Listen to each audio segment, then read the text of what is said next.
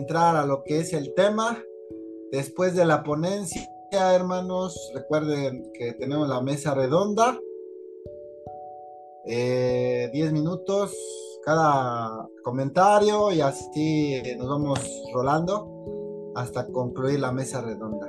Voy a pedir a mi hermano eh, Gerson que haga esta oración para empezar.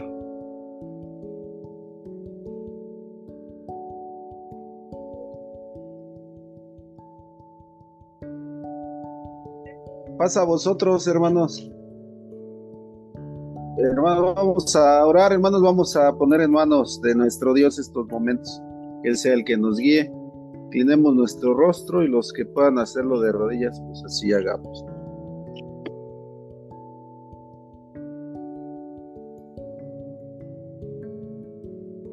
Excelentísimo Padre, amoroso Dios, que miras desde el trono de tu morada eterno Padre y que eh, analizas con esa grande sabiduría, la cual anhelamos eh, conocer un poquito, bendito Dios, para modificar nuestra manera de vivir, para acercarnos más delante de tu presencia, crear ese vínculo de santidad, de amor, de tolerancia, bendito Dios.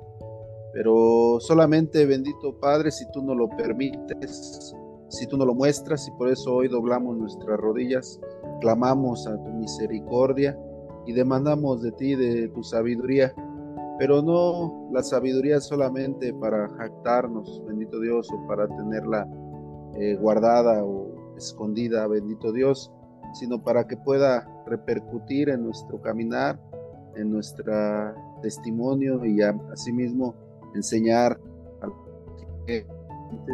transmitir, bendito Dios, tu luz a todo el mundo para que puedan ver todo lo grande que eres, lo inmenso, bendito Dios, y que el mundo, bendito Padre, pues cierra los ojos ante esa grandeza y ante ese poder. Danos esa oportunidad, bendito Dios, si hemos de ser útiles, pues enos aquí, Padre Santo. Permítenos este, tener estos momentos de meditación de tu palabra. Bendice a nuestro hermano ministro.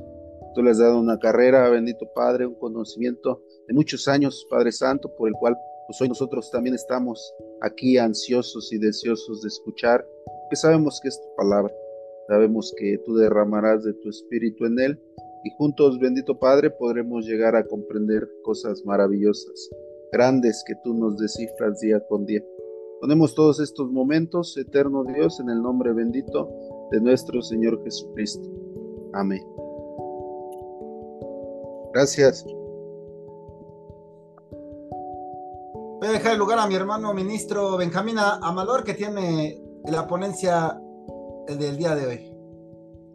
Gracias, hermano. ¿Sí me escuchan? Sí, hermano. Perfecto. Muy bien. A todos los miembros de la Iglesia de Dios y a los que conocen este saludo, pasa a vosotros, hermanos. Es el saludo que Cristo Jesús les dio a los apóstoles y es el saludo que está en la palabra de Dios. Y a todos los que no conocen este saludo, pues les deseo lo mismo, la paz de Dios para toda su vida. En este momento vamos a tener un estudio de la palabra de Dios. Eh, es un estudio bastante amplio con información bastante, mucha, y no voy a alcanzar a tomar toda la información de, del tema que vamos a estudiar ahora. En el libro de Apocalipsis, en la introducción dice que lo reveló a, a Juan eh, Dios a Cristo, Cristo al ángel y el ángel a Juan, de todas las cosas que iban a suceder presto. Eh, tenemos en la Biblia información en los capítulos 2 y 3 acerca de los acontecimientos previos a la venida de nuestro Señor Jesucristo.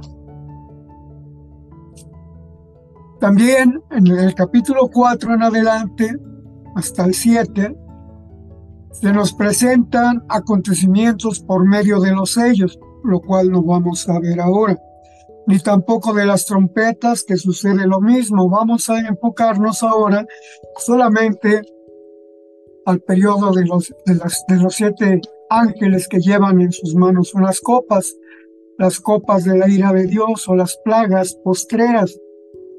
Eh, quiero tomar la sexta y la séptima plaga para que a través de esto podamos ver los acontecimientos que vienen eh, al final de este tiempo. Quiero iniciar con la sexta plaga, que es acerca de la guerra del Armagedón. ¿En qué consiste la guerra del Armagedón? Desde el versículo 11, que se nos habla de esta plaga, dice que Dios preparará el camino para los reyes que vienen a pelear contra Jerusalén. Para ellos salen tres espíritus inmundos a manera de ranas. En otra ocasión posterior trataremos acerca de lo que son o significan los tres espíritus inmundos a manera de ranas. Uno salió de la boca del dragón, el dragón es Satanás. El segundo espíritu inmundo salió de la boca de la bestia. Ustedes saben quién es la bestia, la Biblia lo dice, y aunque muchos, a muchos les duela, les lastime esta aseveración, pues esa bestia es la Iglesia Católica, así lo dice la Biblia y lo vamos a ver a través de este estudio. Y también de la boca del falso profeta para engañar a los reyes de la tierra que se reúnan a fin de llevar a cabo la guerra del Armagedón. ¿En qué consiste la guerra del Armagedón? Bueno, todas las naciones vendrán a pelear contra Jerusalén. El capítulo 14 de Zacarías nos habla de esa manera de que todas las naciones van a venir a pelear contra Jerusalén. El capítulo 38 y 39 de Ezequiel nos habla acerca de Gog y Magog que pelearán en aquel día. O sea, son dos puntos de vista diferentes acerca del mismo acontecimiento, la guerra del Armagedón. ¿Qué significa Armagedón? Bueno, Armagedón es un término, es una palabra compuesta hebrea dividida en dos partes. Har, que quiere decir monte, colina, montaña, y Mejido, algunos le dan el significado de lamento o de reencuentro, ¿verdad? Porque Dios ahí peleará por su pueblo en medio de esa batalla.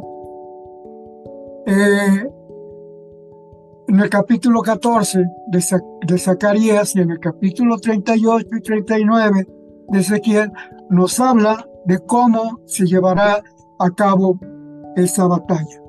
Vamos a ver, hermanos, Apocalipsis capítulo 10, 16, eh, también verso 16, aunque empieza la lectura desde el verso 11. Vamos a ver el verso 16. Por favor, hermano Eren, si me ayuda. Amén, hermano. Sí, hermano, gracias. Y los congregó en el lugar en el que en hebreo se llama Armagedón. Muy bien. Ese lugar que está al norte de Jerusalén uh, es, es, el Valle del Mejido, pero en realidad son varios valles. El Valle del Mejido, el Valle de Jezreel, el Valle de Josafat.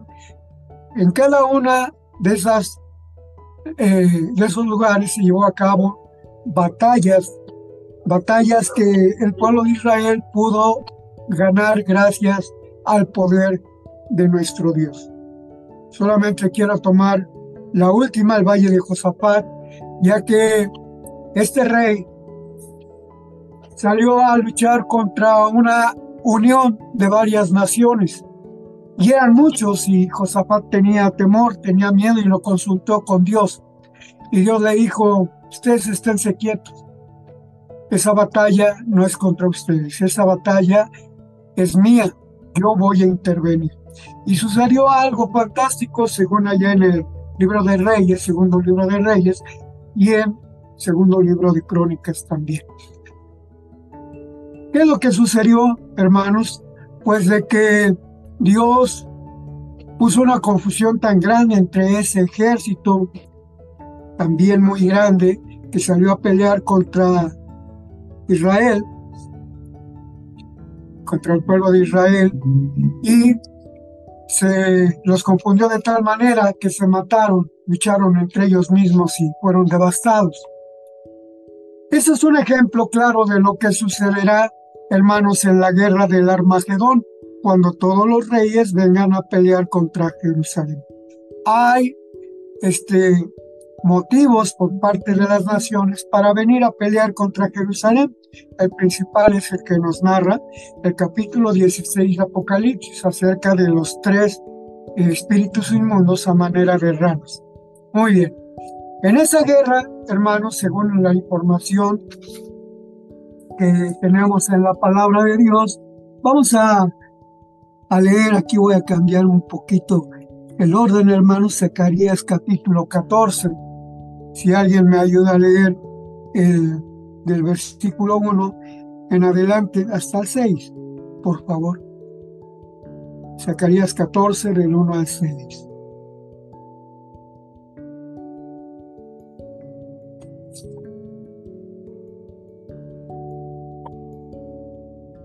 Amén, hermano. Gracias. Zacarías el 14 del 1 al 6 dice el Señor. He aquí el día de Jehová viene y en medio de ti serán repartidos tus despojos, porque yo reuniré a todas las naciones para combatir contra Jerusalén. Y la ciudad será tomada y serán saqueadas las casas y violadas las mujeres, y la mitad de la ciudad irá en cautiverio mas el resto del pueblo no será cortado en la ciudad. Después saldrá Jehová y peleará con aquellas naciones como peleó en el día de la batalla.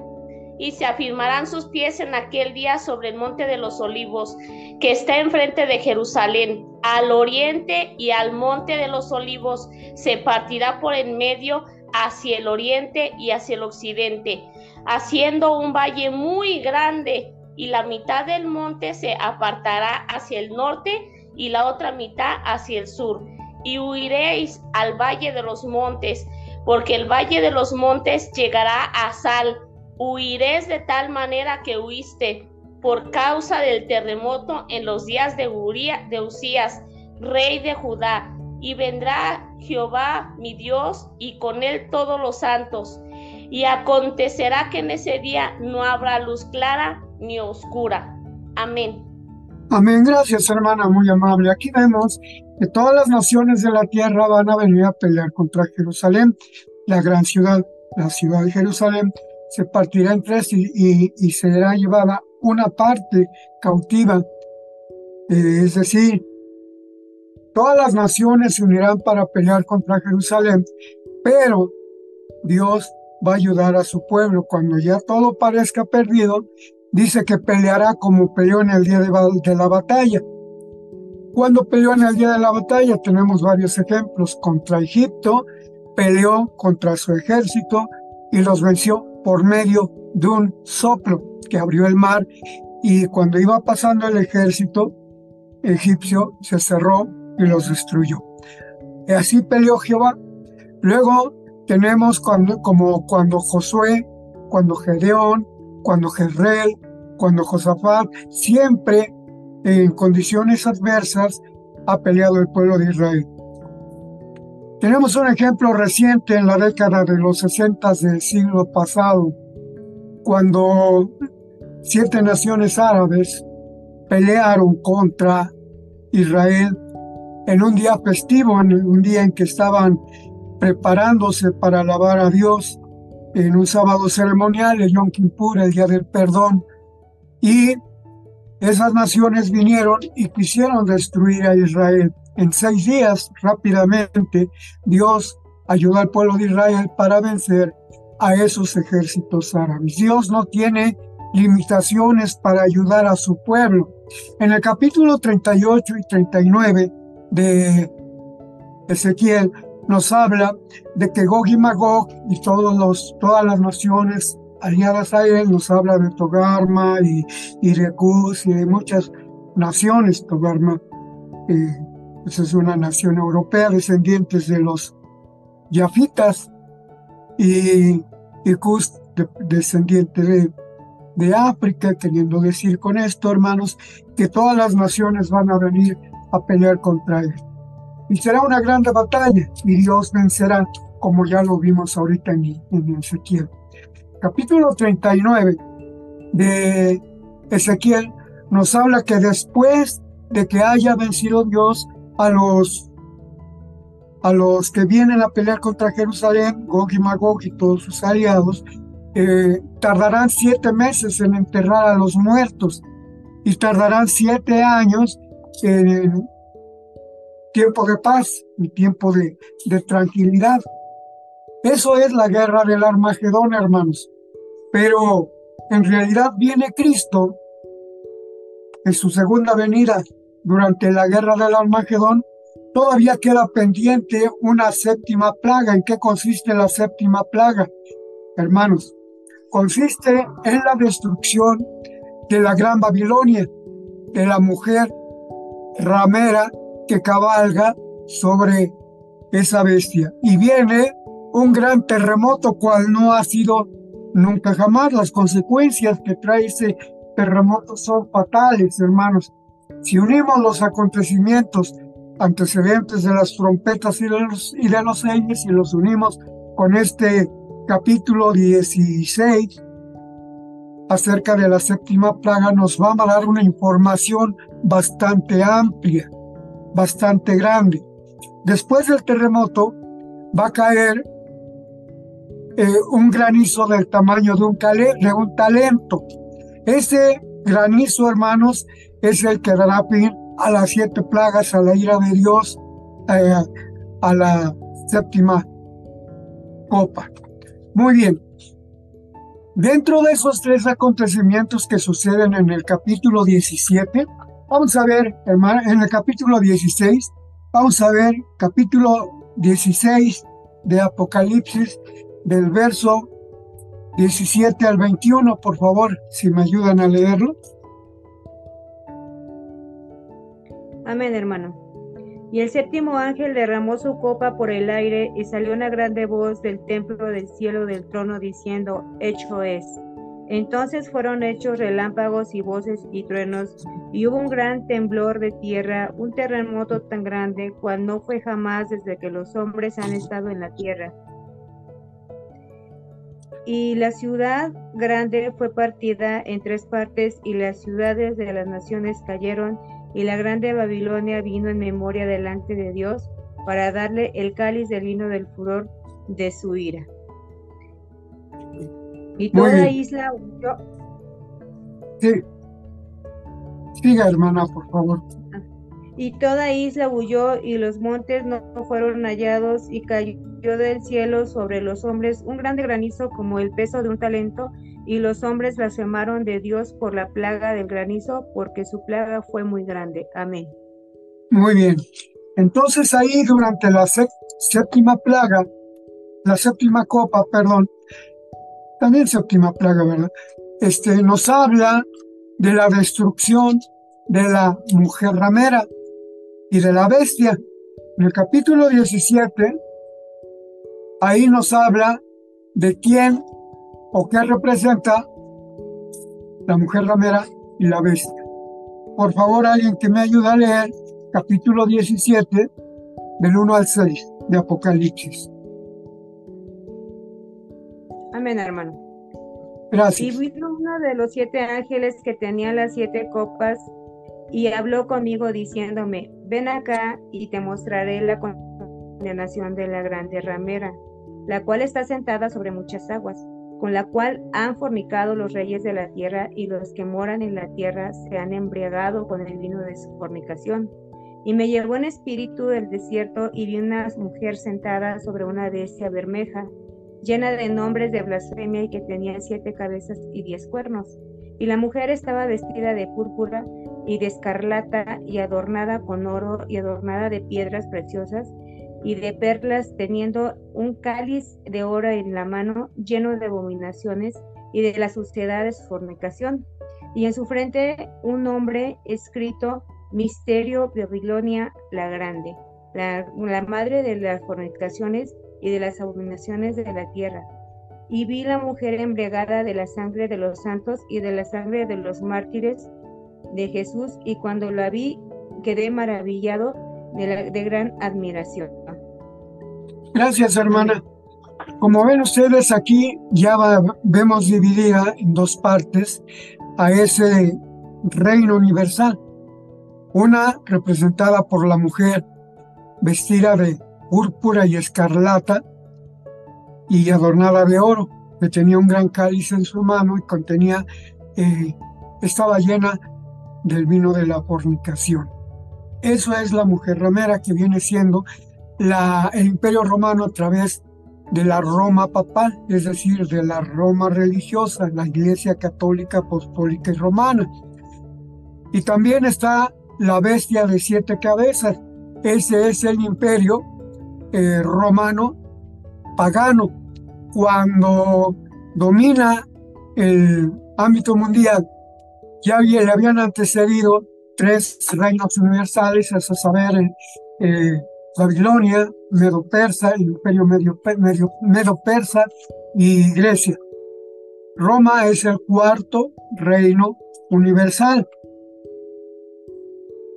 Conjuntando las características de esos reinos universales culminando con el imperio romano, nos da por resultado siete, siete cabezas la cabeza de león es una, la cabeza del oso son dos, pero Grecia está representado por un leopardo con cuatro cabezas.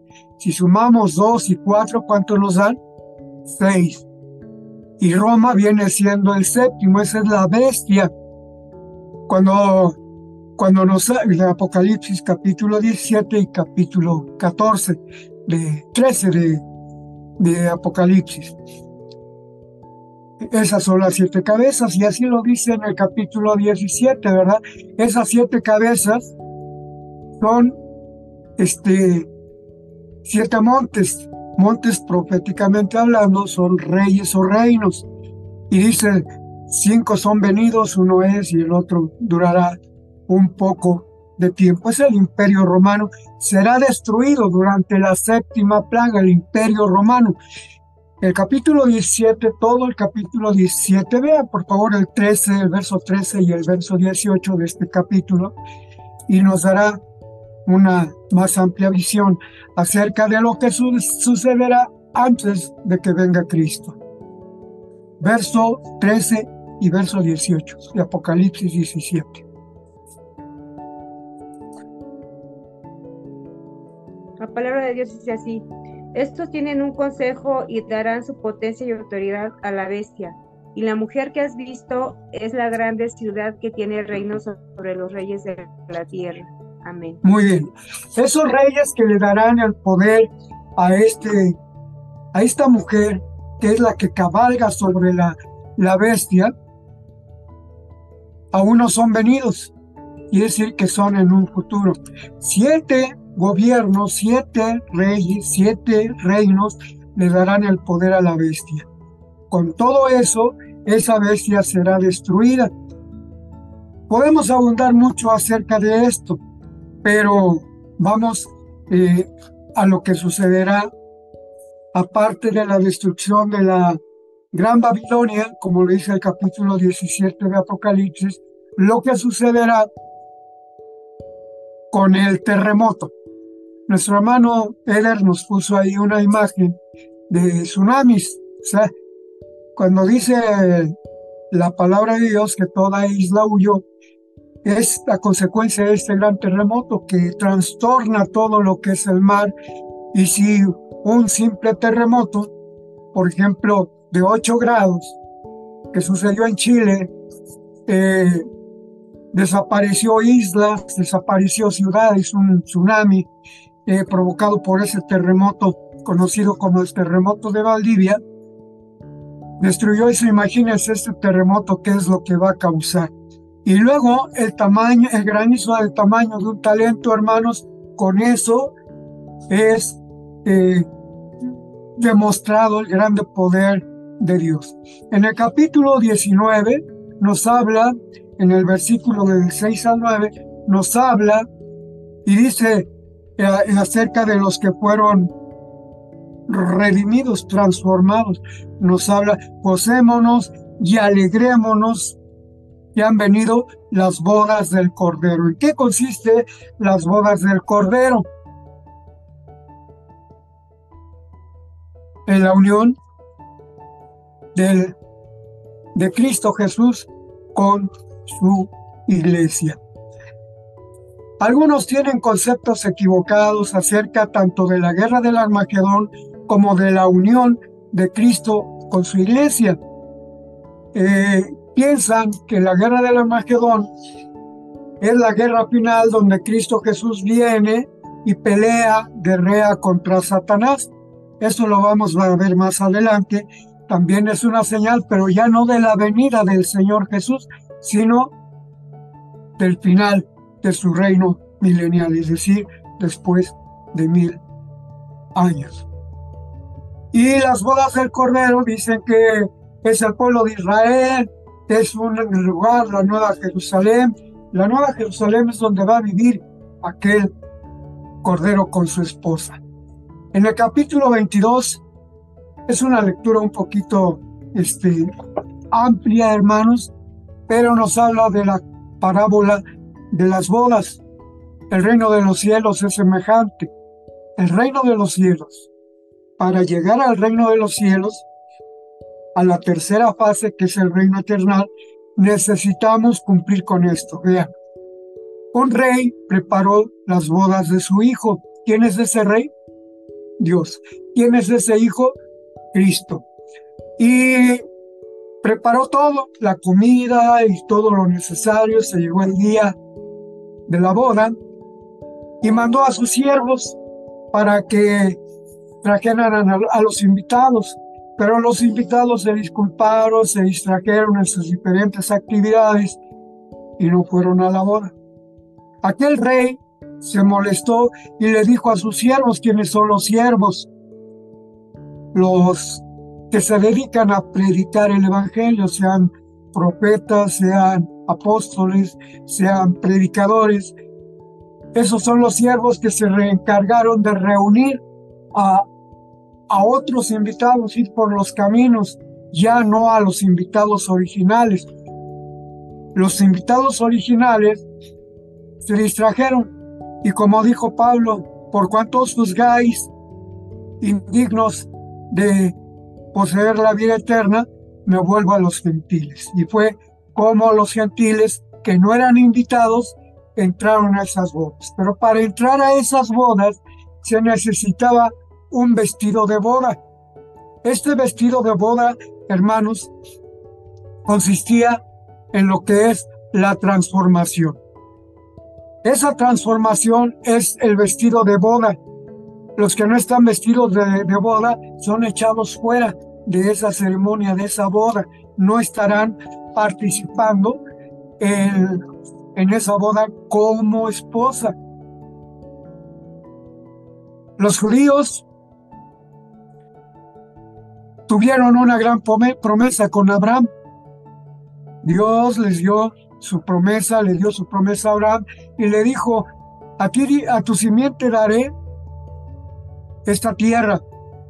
Ahí en el capítulo 16 de Génesis, 17 de Génesis nos habla de qué tierra, la tierra de Canaán, donde había siete reyes. Esa era la promesa que Dios le dio al pueblo de Israel. Sin embargo, esa promesa simbolizaba primero el reino milenial, el tiempo de la boda, de la unión de, de Cristo y la iglesia, y después la vida eterna. Ellos no la quisieron, no quisieron aceptar a Cristo, no quisieron aceptar su palabra y lo mataron, como lo hicieron con muchos profetas y muchos apóstoles. En el capítulo 23 de, de Mateo, dice, Jerusalén, Jerusalén, que matas a los profetas y apedreas a los que son enviados a ti. ¿Cuántas veces quise juntarte como la gallina junta sus polluelos debajo de sus alas y no quisiste? Ellos se juzgaron indignos y entonces entran los gentiles. Sin embargo, Dios es misericordioso y la promesa que hizo a los judíos sigue vigente, pero ya no exclusivamente para los judíos, sino para los gentiles. Allá en, el capítulo 8 de Primera de Corintios nos habla ser sin ofensa a judíos, a gentiles y a la iglesia de Dios. La iglesia de Dios fue formada por los judíos y por el pueblo gentil. Esa es la iglesia que nos narra el libro de los Hechos de los Apóstoles. Y ese es, esos son los que pueden estar escritos en el libro de la vida. Vamos a ver ahora la segunda venida de Jesús, hermanos. Estoy abreviando tiempo para ver si alcanzo a cumplimentar todo el tema. La segunda venida de Cristo, ¿alguien me puede ayudar a leer según Primera de, de Tesalonicenses, capítulo 4, vamos a leer desde el verso 11 hasta el último versículo, verso 17. Amén, hermano. Dice el versículo 11, y que procuréis tener tranquilidad y ocuparos en vuestros negocios y trabajar con vuestras manos de la manera que os hemos mandado, a fin de que os conduzcáis honradamente para con los de afuera y no tengáis necesidad de nada Tampoco queremos, hermanos, que ignoréis acerca de los que duermen, para que no os entristezcáis como los otros que no tienen esperanza. Porque si creemos que Jesús murió y resucitó, así también traerá Dios con Jesús a los que durmieron en él. Por lo cual os decimos esto en palabra del Señor, que nosotros que vivimos, que habremos quedado hasta la venida del Señor, no, no precederemos a los que durmieron porque el Señor mismo con voz de mando, con voz de arcángel y con trompeta de Dios descenderá del cielo, y los muertos en Cristo resucitarán primero.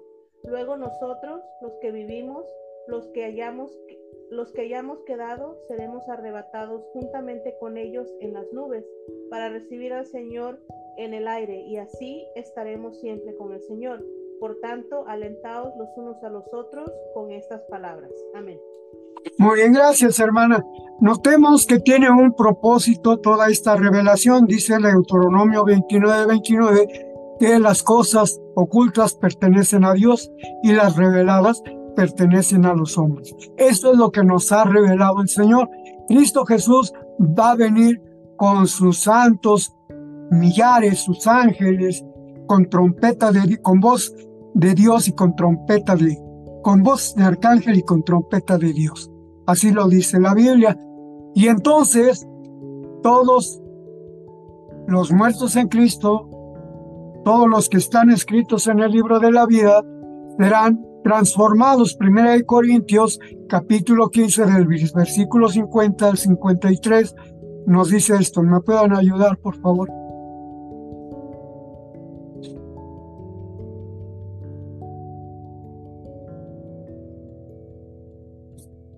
Sí, ayúdenme, por favor. Primera Corintios 15, del 50 al 53. Amén, hermano. Dice el 50. Esto pero digo, hermanos, de que la carne y la sangre no pueden heredar el reino de Dios, ni la corrupción heredará la incorrupción. Y aquí os digo un misterio. Todos ciertamente no dormiremos, mas todos seremos transformados en un momento, en un abrir de ojos, a la final trompeta, porque será tocada la trompeta y los muertos serán levantados sin corrupción y nosotros seremos transformados. Porque es menester que esto corruptible sea vestido de incorruptible y esto mortal sea vestido de, inmortal, de inmortalidad. Y ya. Gracias, hermana. Notemos aquí, hermanos, que a la venida del Señor Jesús con sus santos millares, con sus ángeles, todos los muertos en Cristo resucitan y los que están vivos son transformados junto con ellos y los recibirán en las nubes. Esa es la iglesia que subirá a recibir a recibir, no a quedarse en el cielo, no a quedarse en las nubes, a recibir al Señor Jesús en las nubes. Aquí, hermanos, hay que hacer notar que, pues aquellos que piensan que la iglesia que fue arrebatada durante la gran tribulación y llevara, según ellos, al cielo, va a descender con Cristo. No es así, hermanos. Cristo viene con sus ángeles. La iglesia, o sea, todos los que están escritos en el libro de la vida, saldrán a recibirlo en las nubes. ¿Y a dónde estará Jesús? ¿Se quedará en las nubes? ¿Se regresará al cielo? La respuesta nos la da Lucas capítulo 1, verso 32. ¿Me quieren ayudar, por favor?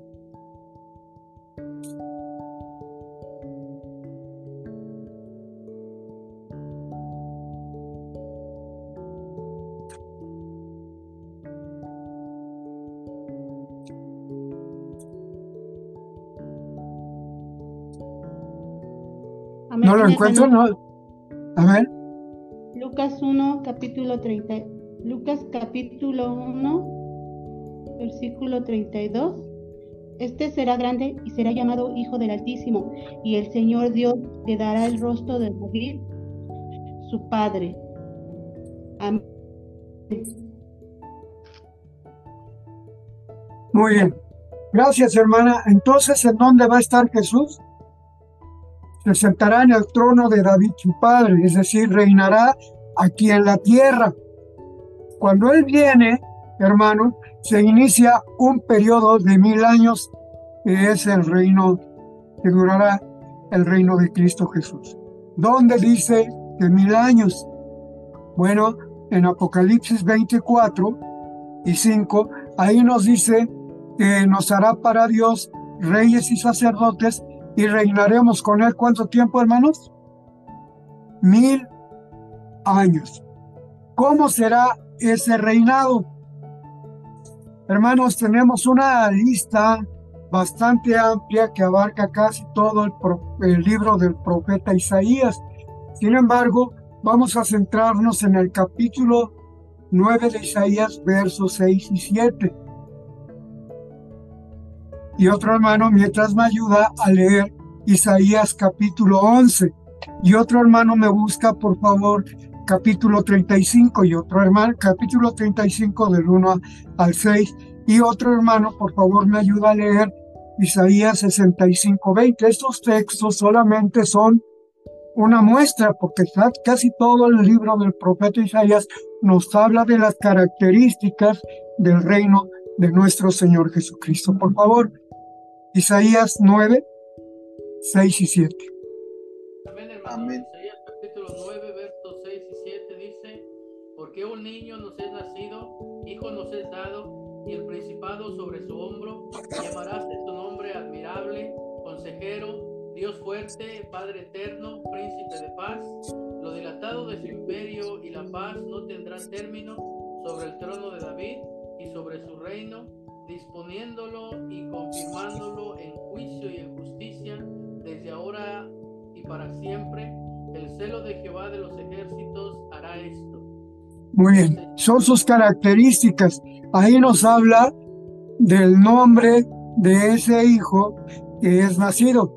Su nombre es, hermano que leyó, ¿cuál es? ¿Cuál es el nombre que se le da? Príncipe de paz. Príncipe de paz. Estos son los nombres que vienen, que vienen acompañados, acompañando al Señor Jesús. Capítulo 11. Bueno, es todo el capítulo, pero ahí nos dice que viene con el Espíritu de Dios. ¿Cuál es, ¿En qué consiste el Espíritu de Dios? Espíritu, ayúdenme. Capítulo 11, versos 6 y 7. Amén, hermano. Dice de esta manera.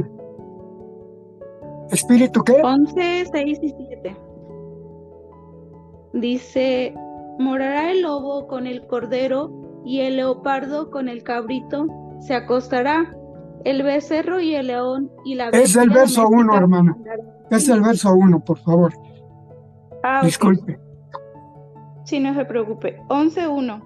Saldrá una vara del tronco de Isaí, y un vástago retoñará de sus raíces.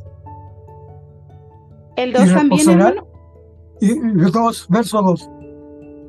Y reposará sobre él el espíritu de Jehová, espíritu de sabiduría y de inteligencia, espíritu de consejo y de poder, espíritu de conocimiento y de temor de Jehová.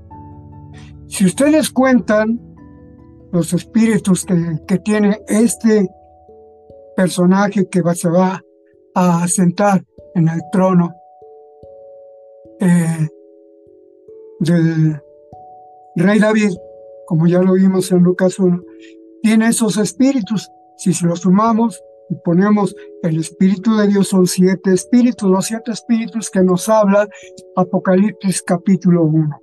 Muy bien. Trataré de, abreviar, hermanos, el capítulo 35 de Isaías nos habla de que la tierra será transformada, en lugar de desierto brotarán manaderos de agua, ¿verdad? Es decir, ya no habrá desierto, la tierra será transformada. Recordemos que los desiertos vinieron por castigo de Dios a los hombres, cardos y espinas te producirá la tierra y fue echado del paraíso. Aquí el hombre regresa a ese paraíso, va a ser como al principio. ¿sí? Vamos a ver, eh, por último, de Isaías, capítulo 65, verso 20. No habrá allí niños que sus días no cumplan. ¿Sí?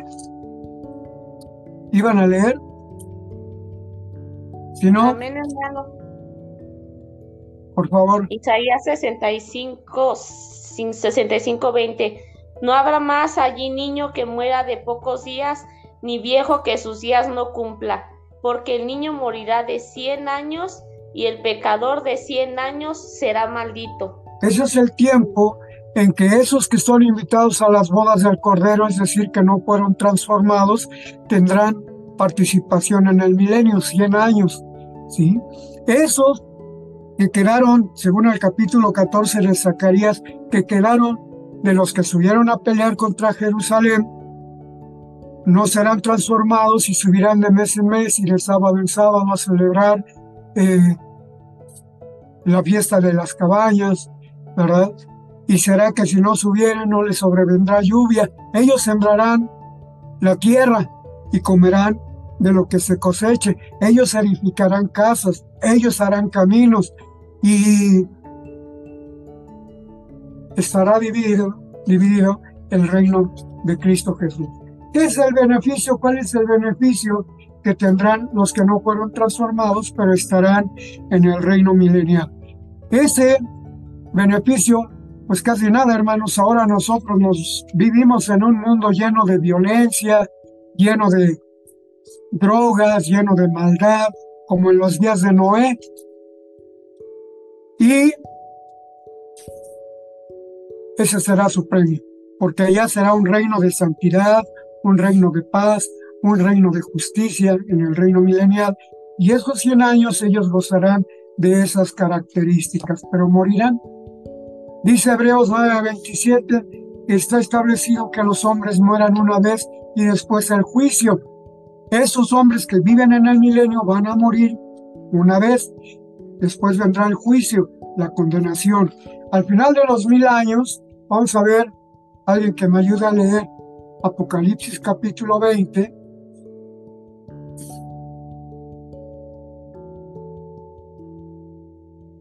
Esto que voy a narrar ahorita sucede al final de los mil años, 21, ¿qué dice? 1 y 2. Amén, hermano. Dice de esta manera. Vi a un ángel que descendía del cielo con la llave del abismo y una gran cadena en la mano, y prendió al dragón, la serpiente antigua, que es el diablo y Satanás, y lo ató por mil años. Amén. Durante el reinado de Cristo. Pero vean el versículo 2.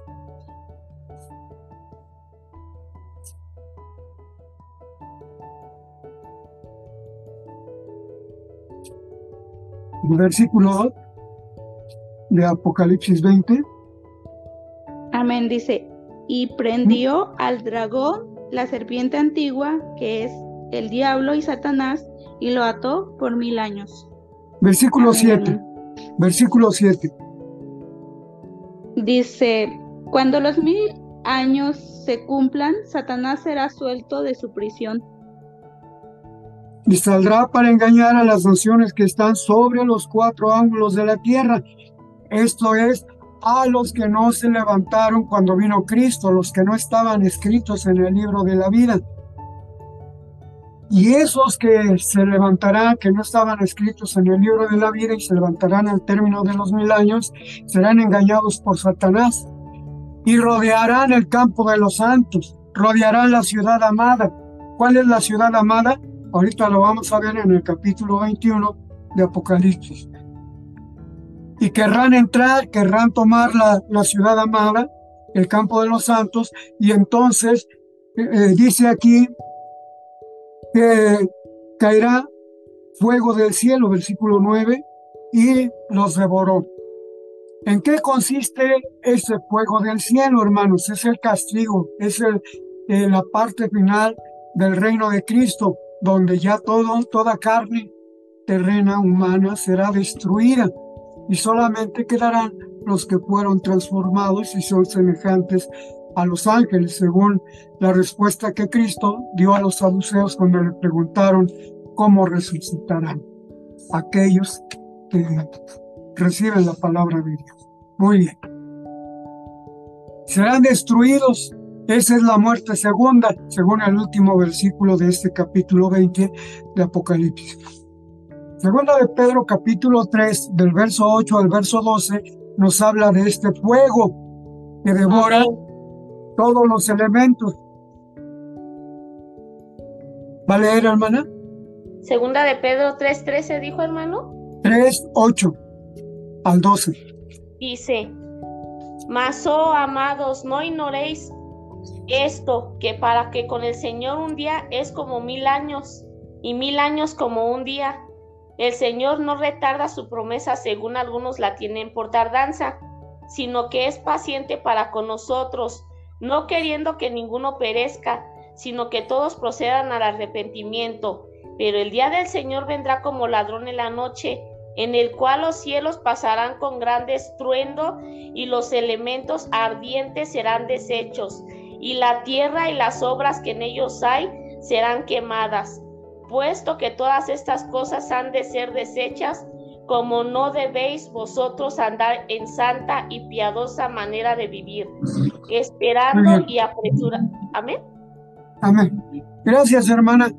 Algunos, inclusive miembros de la Iglesia de Dios, creen que la tierra no va a ser destruida, porque allá en, en el libro de Génesis y en el libro de Salmos dice que la tierra fue creada eternamente para que viva el hombre. Pero el hombre ya fue destruido, hablo del hombre terreno. Para ese momento ya fue destruido. ¿Qué sucederá con, con las cosas que están en los cielos, es decir, en el universo? Serán deshechas también con ese fuego. ¿Qué, qué habrá entonces después de que Dios destruya, deshaga las cosas que hay en el cielo y las cosas que hay en la tierra? ¿Qué sucederá? Apocalipsis capítulo 21, verso 1. Dice que Dios hará cielos nuevos, según Juan, y vi cielos nuevos y tierra nueva. Dios hará nuevos cielos y nueva tierra, porque todo esto quedó deshecho. Y entonces termina el reino milenial, culmina la segunda venida de Cristo con este evento. Primera de Corintios 15, 24 nos dice que, Dios, que Cristo entregará el reino a su Padre. Si lo dice así, si alguien lo tiene, léalo por favor, entregará el reino a su Padre. Cuando todas las cosas fueron destruidas y entonces Dios crea nuevos cielos y nueva tierra, entonces se inicia el reino eternal. ¿En qué consiste el reino eternal? Ahí ya no habrá seres humanos, por eso Cristo Jesús en el capítulo 3 de Juan le decía a Nicodemo, el que no naciera de nuevo, ¿verdad? No puede entrar en el reino de los cielos. ¿Cuál es ese nacimiento? El bautismo es solamente un símbolo. Dice el apóstol Pablo el bautismo no quita las inmundicias del cuerpo. Si alguien se mete al bautismo ciego, va a salir ciego. Si alguien se mete sin un pie o, paralítico, va a salir igual. Es solamente un símbolo. El bautismo es un nacimiento nuevo, es decir, el nuevo hombre, el nombre transformado, y entonces vivirá como el Padre por toda la eternidad. Primera de Juan capítulo 3, del versículo 1 al versículo 3, dice, amados, ahora somos hijos de Dios, pero aún no se ha manifestado lo que hemos de ser. Somos hijos de Dios y hay una transformación, pero todavía no se manifiesta lo que hemos de ser. ¿Qué es lo que hemos de ser? Dice que le veremos a Dios, al Padre, tal y como Él es, porque seremos semejantes a Él. Juan capítulo 14, verso 23, dice, el que me ama mi palabra guardará y mi Padre le amará y vendremos a Él y haremos con Él morada. Ese reino eternal, en ese reino eternal no va a haber necesidad de sol, de luna, porque fueron destruidos, acuérdense, según segunda de Pedro capítulo 3. Entonces, ¿cómo se va a llenar de energía el nuevo cielo y la nueva tierra con la presencia de Dios. Dice que Él será, Él y Cristo serán sus lumbreras y no habrá día ni noche ya en el reino eterno, porque no existirá el sol que tenemos ahora, ni existirá la luna que tenemos ahora. Y entonces reinará por toda la eternidad. Ahí nos habla del libro de la vida en el capítulo 22, ¿verdad? Donde están sentados en un trono el Padre y el Hijo, y sale el árbol de la vida que da su fruto a sus naciones. Algunos hermanos lo interpretan como que va a seguir habiendo naciones, como que va a seguir haciendo eh, va a seguir existiendo tiempo, porque dice que da su fruto en su tiempo y será para sanidad de las naciones. Ahí de lo que se refiere es un lenguaje.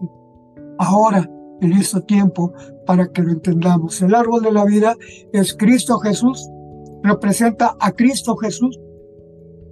Y las naciones son las que existen ahorita, pero que dejarán de existir a la venida de Cristo, porque Él será Rey de Reyes y Señor de Señores. Los reyes, eh, los reinos del mundo vendrán a ser los reinos de nuestro Señor Jesucristo.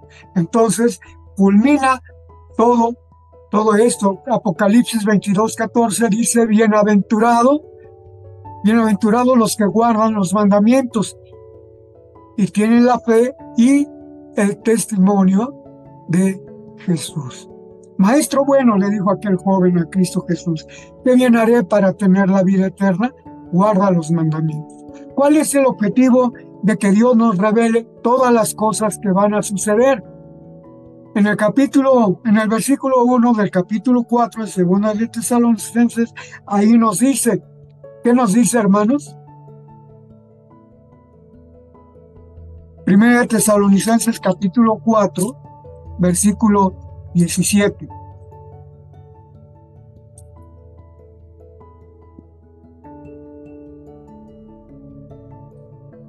Bueno, lo voy a leer yo. Dice eh, por tanto, consolaos los unos a los otros en estas palabras. Ese es el objetivo, hermanos, de que Dios nos revele esta palabra, que tengamos esa consolación, no como aquellos que no tienen esperanza. Nuestra esperanza es resucitar, estar en el reino de Cristo y después en el reino eterno. Hermanos, he tratado de resumirlo y hay muchas cosas que hablar. Quizá en los comentarios nos hablen de otros acontecimientos. No los niego, están escritos en la Biblia, pero por el momento no nos da tiempo de aclararlos todos. Y el objetivo es recibir las promesas del Señor, del Señor Jesús, y estar en aquel lugar, la Nueva Jerusalén, el reino eterno, disfrutando de la presencia de Dios. Gracias hermanos, muy amables por su paciencia y espero que no los haya confundido, porque la palabra de Dios no es para confusión, la palabra de Dios es para edificación. Que Dios les bendiga, hermanos. Gracias, mi hermano ministro Benjamín. Eh, bueno, hermanos, pues eh, el tema es la segunda venida de, Jesucristo. Eh, de lo que hemos analizado, si alguien tiene alguna pregunta, hermanos, tiene algún comentario, tiene 10 minutos.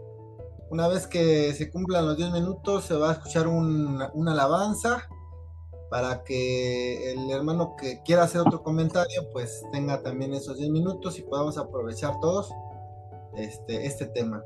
Adelante, pueden levantar su mano, hermanos, pueden este, levantar su mano virtual.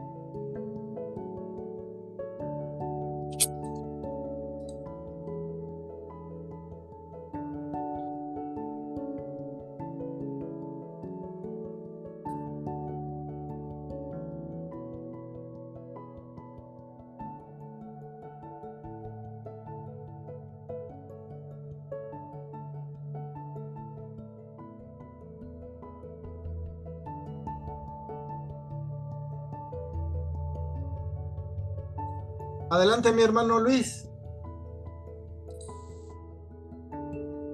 ¿Escuchan, hermanos? Pasa a vosotros. Pasa a vosotros. Este, hermano ministro Benjamín Amador. Bueno, cuando este vivía mi suegro, nuestro hermano ministro Raúl Díaz Mata, platicando con él, hermano, me, me platicaba sobre la venida de nuestro Señor Jesucristo y sus acontecimientos. Y me decía, hermano ministro, me decía que, que aun cuando Satanás en los mil años era atado, hermanos, aún así iba a tener autoridad sobre las gentes, iba a haber, iba a haber quien se opusiera al Evangelio de Dios, eh, iba a haber quien este, todavía no creyera al Evangelio por medio de, la, de las gentes. Y a pesar de que Satanás era atado, hermanos, iba a tener todavía ese poder. Así es, hermano ministro.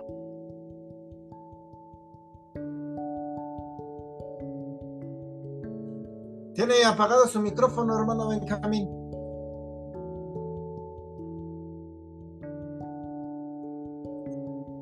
¿Ya me escuchan? Sí, hermano. ¿Sí me escuchan? ¿Me escuchan? Sí, ya lo escuchamos bien no tanto como tener poder en el tiempo del milenio, porque él va a estar atado. Solamente que en ese tiempo del milenio va a haber hombres que no sean transformados, como ya lo vimos en Isaías 65. Y en Zacarías 14 dice, y será que los que no subieren a adorar a Jerusalén y celebrar la fiesta de las cabañas, no les sobrevendrá lluvia. O sea, que todavía va a existir este hombre carnal, terreno, de la tierra, por naturaleza ellos morirán. O sea, eh, el pecado los matará, dice ahí, de 100 años. Va a haber pecado, pero no por Satanás, sino por ellos que no quisieron obedecer el Evangelio. Ahora, eh, en esos mil años, ¿sí? Eh, Va a, ser todo completamente de paz, no va a haber violencia, no va a haber asesinatos, no va a haber enfermedad, no va a haber problemas, no va a haber nada, porque Cristo Jesús estará reinando. Pero la naturaleza del hombre carnal siempre tenderá al pecado y habrá algunos que no vayan. En eso quizás se refiere a nuestro hermano, eh, que, ¿cómo se llama? Luis. Eh, quizás se refiere a eso Debo de, aclarar que yo tuve la oportunidad de conocer al hermano Raúl Mata y hablé con él durante varias ocasiones, durante varias pláticas, temas, y tocamos ese punto. Yo le hablé acerca de eso, no sé si usted habló con el hermano Raúl antes o después de esa plática, pero el hermano Raúl siempre fue un hermano muy noble, muy bueno. Yo estuve trabajando en la iglesia de Celaya como pastor y tuve oportunidad de conocerlo y él aceptó lo que lo que yo le decía, porque está tomado de la palabra de Dios. Así es de que eh, la muerte del hermano Raúl me afectó mucho y su esposa, la hermana Abigail, se llama. Hermano Luis. Hermana, hermana. Areli, perdón. Su, su hija era una jovencita cuando yo iba a, a Celaya, su mamá, su papá, el hermano José Baltasar, su abuelito, el hermano Guadalupe, su esposa, la hermana Basilisa, ya los conocí y platicamos durante mucho tiempo y, y esas dudas que usted expresa me las expresó él y tuve oportunidad de aclarárselas. Por eso le digo, no sé si, si habló con usted antes o después de que platicáramos nosotros. Sí, así es, hermano. Pero el diablo no va a tener poder porque será atado, es incongruente que esté atado y que tenga poder en el reino, es incongruente.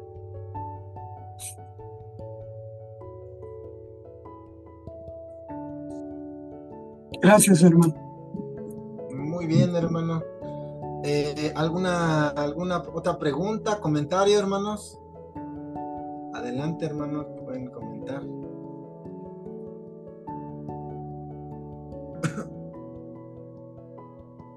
Adelante, hermano Gerson. Y gracias. Pasa a vosotros, hermanos.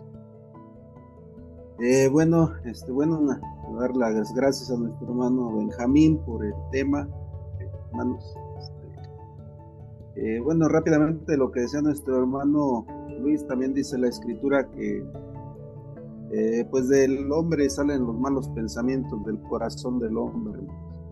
Entonces hay muchas cosas que pues, realmente no necesitamos a Satanás para, para que el hombre de su corazón saque todas esas enemistades. Pero bueno, eso era referente a lo que él decía. Eh, voy a, leer unos versos, hermanos. Este, como bien decía nuestro hermano Benjamín, no, no es para eh, confundir, pero simplemente voy a leer estos versos. Estando él, pues él me corregirá si, si en algún verso lo estoy aplicando en otro tiempo o lo estoy aplicando incorrectamente. Este, nuestro hermano decía de la destrucción de la tierra por completo, este, aludiendo a Apocalipsis capítulo este, 20, me parece, y al 21, eh, este, también aludiendo a que serán cielos nuevos y tierra nueva. Pero si nosotros vamos a analizar la narrativa del capítulo 21, vamos a encontrar, este, pues, nos vamos a topar con ciertos aspectos en donde todavía nos va a hablar después del cielo nuevo y la tierra nueva, nos va a hablar del lago de fuego abajo todavía. Bueno, antes de llegar a esa parte, en el, milenio, hermanos, la palabra de Dios nos lo describe con otro nombre también, que tiene mucho que, que ver con lo que se va a realizar. En capítulo 19 de Mateo, en el versículo 28, eh, van a encontrar este, esta palabra que dice así, Jesús les dijo, de cierto os digo, que en la regeneración, aquí usa la palabra regeneración para referirse al milenio, ustedes pueden leer todo el capítulo. Cuando el Hijo del Hombre se siente en el trono de su gloria, vosotros que me habéis este, seguido, también os sentaréis sobre doce trozos para juzgar a las doce tribus de Israel. Cuando nuestro Señor Jesucristo, hermano, se siente, venga a juzgar, vendrá con ese poder, ya no vendrá como cordero, ya nos lo explicó nuestro hermano, ya vendrá con esa potestad, con sus millares de ángeles, serán levantados eh, los muertos en Cristo, dentro de ellos los 144 mil. Y esta palabra regeneración, hermanos, encontramos aquí, la palabra regeneración es regenerar hablando de toda la estructura de la tierra. Por eso posteriormente el profeta eh, nos va a decir que en ese lapso se restaurarán las cosas aún en los animales. La serpiente eh, con el niño, el cordero, con el león, y se estarán restaurando todas las cosas. ¿Por qué, hermanos? En un inicio, Cuando las cosas fueron creadas, Dios hablaba y el Hijo ejecutaba. Él fue el ejecutor de esta obra titánica que conocemos como tierra. Él mismo restaurará esa tierra para posteriormente entregarla al Padre. Después de los mil años, como bien decía nuestro hermano correctamente, se le entregará al reino al Padre y se sujetará al que le sujetó todas las cosas, pero con una tierra restaurada, conforme a la narrativa que estamos leyendo en el capítulo 20 de, Apocalipsis, hermanos. Y con el texto que les decía de Mateo capítulo 19, versículo 28. Otra, otra cuestión, esto es para, para este, también si hay algo ahí, este, hermanos, con toda eh, libertad de nuestro hermano me puede corregir. Y la otra parte sería, hermanos, eh, la primera y, la segunda resurrección. Esta parte, eh, en, qué parte tiene la, la cabida? Bueno, no, no, alcancé a comprender bien si nuestro hermano definía como la mayoría hemos creído hasta el día de hoy, si en la primera solamente los justos y en la segunda será para condenación. Pero aquí lo que nos dice Apocalipsis capítulo 20, hermanos, eh, antes de que al final del capítulo 20 de Apocalipsis, en el versículo 13, dice, Esto lo digo, hermanos, con respecto a lo que nos mencionaba también que después eh, del milenio serán destruidos, eh, decía nuestro hermano, a lo que yo entendí que serían resucitados la segunda resurrección y ahí serían destruidos todos ya en, su totalidad cuando sería atado eh, Satanás después del milenio. Bueno, eso fue lo que yo comprendí. Pero aquí nos dice del verso 13 en adelante, dice, y el mar entonces dio los muertos que estaban en él la muerte, el infierno, dieron los muertos que estaban en ellos. Y dice aquí fue hecho un juicio, Esto fue después del milenio, según la narrativa que estamos leyendo, se hace un juicio. En cada uno según sus obras. Aquí lo dice claramente. Ahora, si nosotros nos vamos ahora a Mateo, eh, no sé si dio esta cita a nuestro hermano, pero en los versos, es, bueno, nos la, la mandó al chat, pero no, nos mandó del capítulo 20, este, ahorita les digo. Nos mandó del capítulo 25, del 31 al 34, pero si nosotros leemos enseguida del capítulo, del versículo 34, hermanos, vamos a, leer ahí eh, acuérdense lo que vimos al final del milenio, va a haber un juicio al final del milenio y vean qué va a pasar en ese juicio según la narrativa. Yo estoy leyendo la narrativa. Al final, fíjense cómo dice el, Mateo capítulo 25, verso 34. Entonces el rey dirá a los que estarán a su derecha, venid benditos de mi Padre. Heredad el reino preparado para vosotros desde la fundación del mundo y fíjense, aquí va a dar características en ese mismo momento. Porque tuve hambre y no me diste de comer. Tuve sed y me diste de beber. Fui huésped y me, me recogiste.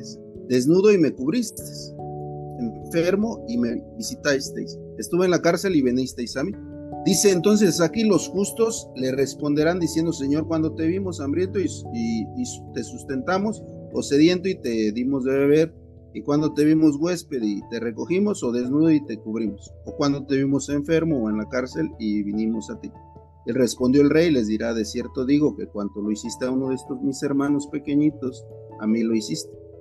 Entonces dirá también a los que estarán a la izquierda, emite un juicio, ahora cambia a los que están a la izquierda y dice, apartaos de mí, malditos, al fuego eterno preparado para el diablo y para sus ángeles. Porque tuve hambre y no me diste de comer, tuve sed y no me diste de beber, fui huésped y no me recogisteis, desnudo y no me cubristeis, enfermo y en la cárcel y no me visitáis. Entonces también ellos le responderán diciendo, Señor, cuando te vimos hambriento, sediento, huésped, o desnudo, o enfermo, o en la cárcel, o, no te servimos. Entonces le responderá diciendo, de cierto os digo, que en cuanto no lo hiciste a uno de estos pequeñitos, a mí me lo hiciste, dirá, e irán estos al tormento y a los justos a la vida eterna. En el mismo juicio, a uno los está condenando y al otro les está dando la que es el juicio que está mencionando al final de Apocalipsis capítulo 20. Entonces, este, ese era el comentario, ya mi hermano me corregirá si hay alguna mala interpretación. Pero ese era el comentario que yo quería hacer. Gracias, hermano. Gracias, hermano. Eh, me faltó contestar una parte de la pregunta del hermano Luis, que dice que qué pasará con los que escuchan el Evangelio en el milenio y no hagan caso. En el milenio ya no va a haber predicación del Evangelio, hermano. ¿Qué significa Evangelio? Buenas nuevas de salvación. Si ya llegó la salvación, ¿qué se va a predicar? Entonces, en el capítulo 66 de Isaías, dice que será publicada la gloria de Jehová. En el capítulo 35 dice que la tierra será llena del conocimiento de Jehová. Muy bien. Eso para contestar esa parte que no le contesté al hermano Luis. En cuanto a lo demás, eh, en la regeneración, ¿cuál es la regeneración? La que nos habla Isaías, capítulo 35, y la que nos habla Primera de Corintios, capítulo 15, la regeneración, la transformación. Efectivamente, cuando eh, los apóstoles cuestionaban a Jesús acerca de que los que habían dejado padre y madre y, casa y todo, qué bien tendrían. Y les dijo a vosotros, porque escogió a doce apóstoles para ir y para que fueran a predicar el Evangelio. Entonces ellos juzgarán a las doce tribus de Israel. Pero sucede, hermanos, que en el milenio no van a estar las doce tribus de Israel. El apóstol Pablo dice que delante de Dios no hay judío, ni griego, ni siervo, ni libre, no hay acepción de personas, no hay diferencia de personas. ¿A qué se refiere? Allá en Romanos capítulo 11 habla de los judíos que no fueron convertidos y habla de ese remanente el apóstol Pablo que sí creyó, que nos habla el capítulo 7 de Apocalipsis, que son los 144 mil que se mencionan ahí en el capítulo 7 y en el capítulo 14 de, de Apocalipsis. Muy bien. Todos esos judíos que no creyeron son los que serán juzgados. Acuérdense que cuando viene Cristo es el día del juicio. Y ya vimos allá en segunda de Pedro capítulo 3 que delante del Señor un día son como mil años y mil años como un día. El día del juicio, hermanos, durará mil años. Los que resucitan al principio de la venida del Señor Jesús, al principio del milenio, son los que están mencionados en el capítulo 25 de San Mateo, que serán puestos a su derecha. Para ellos ya fue efectuado el juicio, también para los que no se levantaron. Pero ellos recibirán su castigo al final de los mil años. Y todos los que no fueron estrellados en el, escritos en el libro de la vida serán destinados a ese fuego eterno. El mar dará sus muertos y, todos serán juzgados al Señor, pero al final de los mil años. Recuerda, hermano, el día del juicio dura mil años. Para los que están escritos en el libro de la vida, es decir, para los que guardaron los mandamientos de Dios, para los que fueron perseverantes, les llegó su premio, su galardón, como dice en cada una de las de los mensajes que le da a las siete iglesias, capítulo 2 y 3.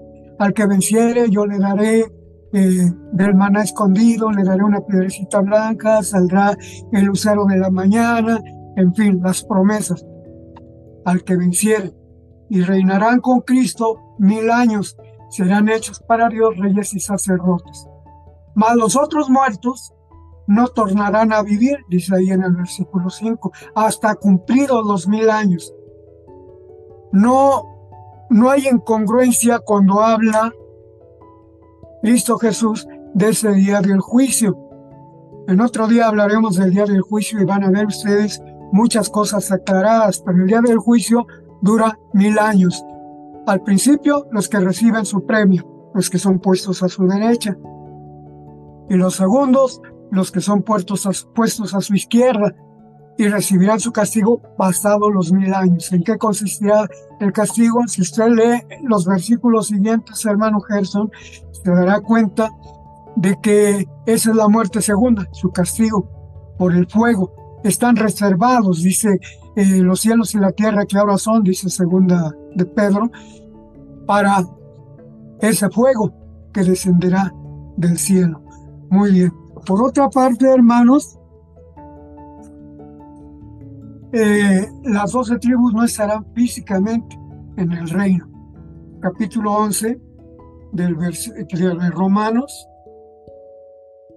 de Romanos capítulo 11, del versículo 14 hasta el final. Ahí nos habla de cómo va a ser ese, ese periodo, hermanos, respecto al pueblo de Israel. Cuando venga Cristo Jesús, los judíos verán en él. ¿Sabe por qué, hermano? Porque Dios ya los libró de la muerte cuando la guerra del Magedón, porque Dios ya los libró de la, de la, muerte cuando el terremoto, porque Dios ya los libró de la muerte cuando el granizo de, de la sexta y séptima eh, copa de la ira de Dios. Muy bien. Eh, el capítulo 20, hermanos, nos habla del tiempo en que Satanás ya es suelto de sus prisiones, primero cuando es atado por mil años y después cuando es suelto y engaña a las naciones de la tierra. Toda la gente, todo el mundo que no resucitó en la primera resurrección, se levantará y serán engañados por Satanás y rodearán la ciudad amada y el campo de los justos y entonces descenderá fuego de Dios. ¿Dónde está Dios, hermano? En ese momento, ¿dónde está Dios? He aquí los cielos de los cielos no te pueden contener. Dios está fuera de toda la creación que hizo del universo, de la tierra, está fuera. De allá afuera, de arriba, de los cielos de los cielos, como dice el sabio Salomón, de allá caerá fuego del cielo y destruirá todo lo que Dios hizo en la primera creación y formará nuevos cielos y nueva tierra. No sé si responda a sus preguntas, hermano. Traté de anotarlas, pero quizás se me escapó alguna.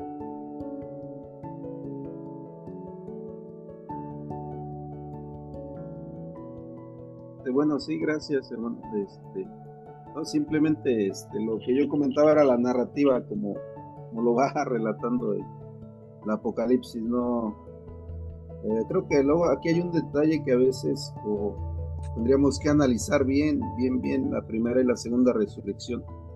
En cuanto dice que la segunda, la segunda eh, muerte no tendrá potestad sobre los primeros, no está diciendo que en la segunda no van a levantarse algunos que puedan ser justificados conforme al último verso de Apocalipsis. En ningún momento está diciendo que la segunda mente es completamente de condenación.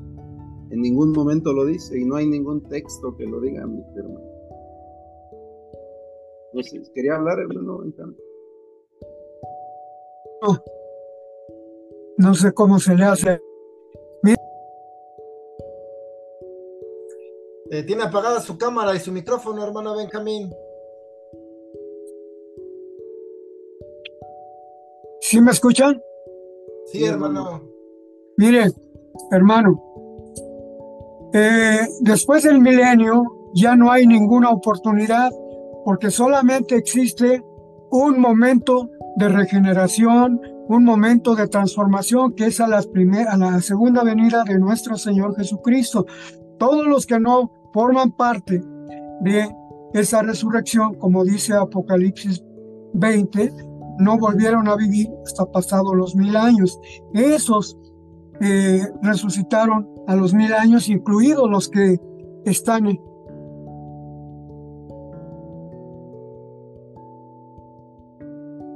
Se le apagó su micrófono, hermano Benjamín. No se escucha. No se escucha.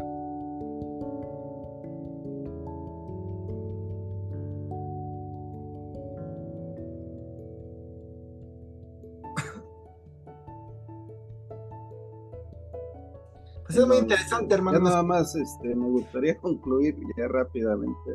Adelante, hermano.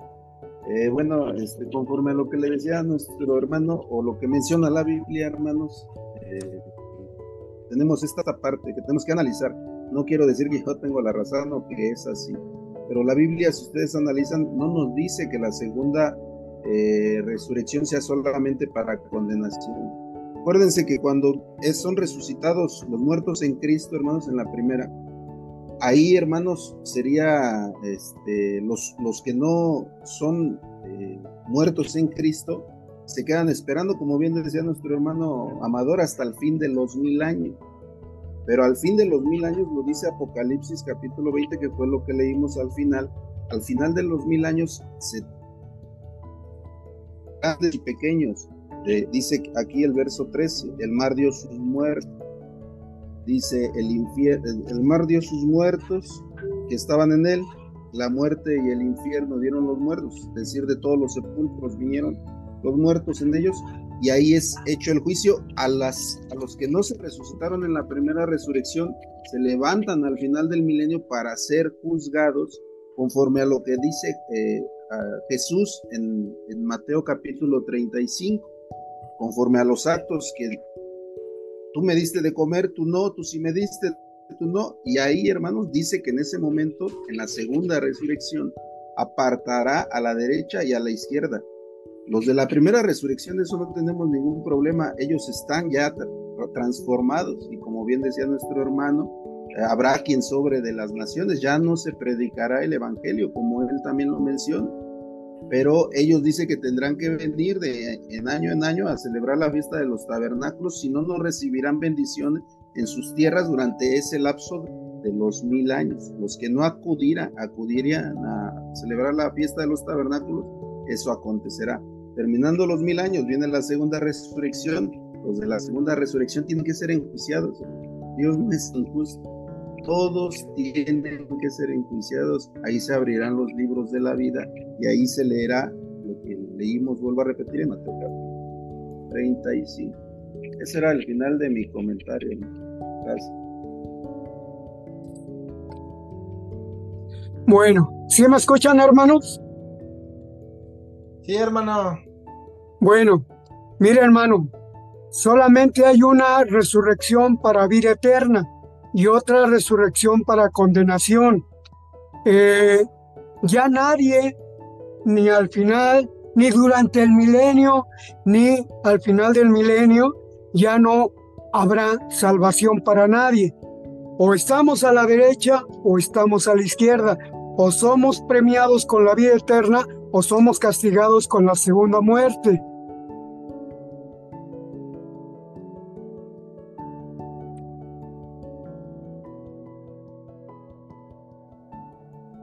Bueno, ya nada rápidamente, hermanos. la promesa hecha a la iglesia de Dios es la vida eterna. En los que sea la resurrección cuando venga Cristo es para el milenio y después la vida eterna. Por eso al final del milenio, la segunda resurrección todavía habrá, bueno, no lo digo yo, dice el final del libro de Apocalipsis, que serán conforme a lo que Jesús está narrando en el Evangelio de, Mateo capítulo 35, si son aceptos, entrarán a la vida eterna. Porque esa es la promesa. Ustedes pueden buscar en la, en la Biblia, hay más de 60 versos en donde la promesa para el fiel, para el Hijo de Dios es la vida eterna. No es el milenio, es la vida eterna. Pero bueno, ya para no continuar con lo demás, y si mis hermanos tienen algún otro comentario, yo con esto finalizaría. Ya si mi hermano quiere comentar, pues adelante.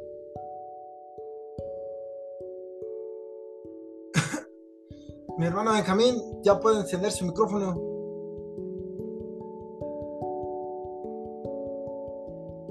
No, no se escucha, hermano.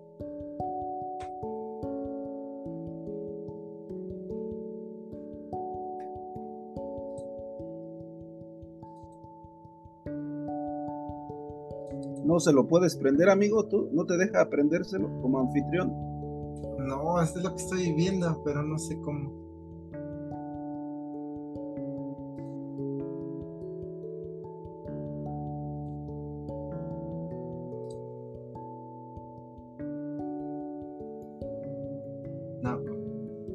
¿Ya me escuchan?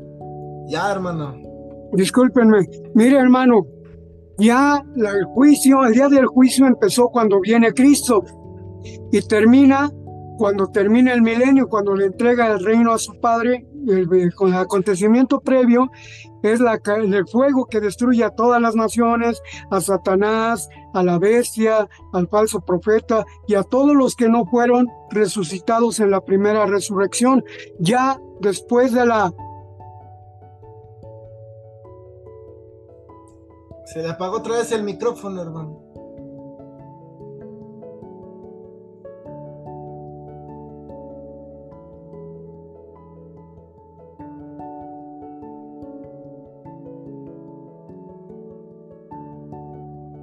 todavía no se escucha, hermano.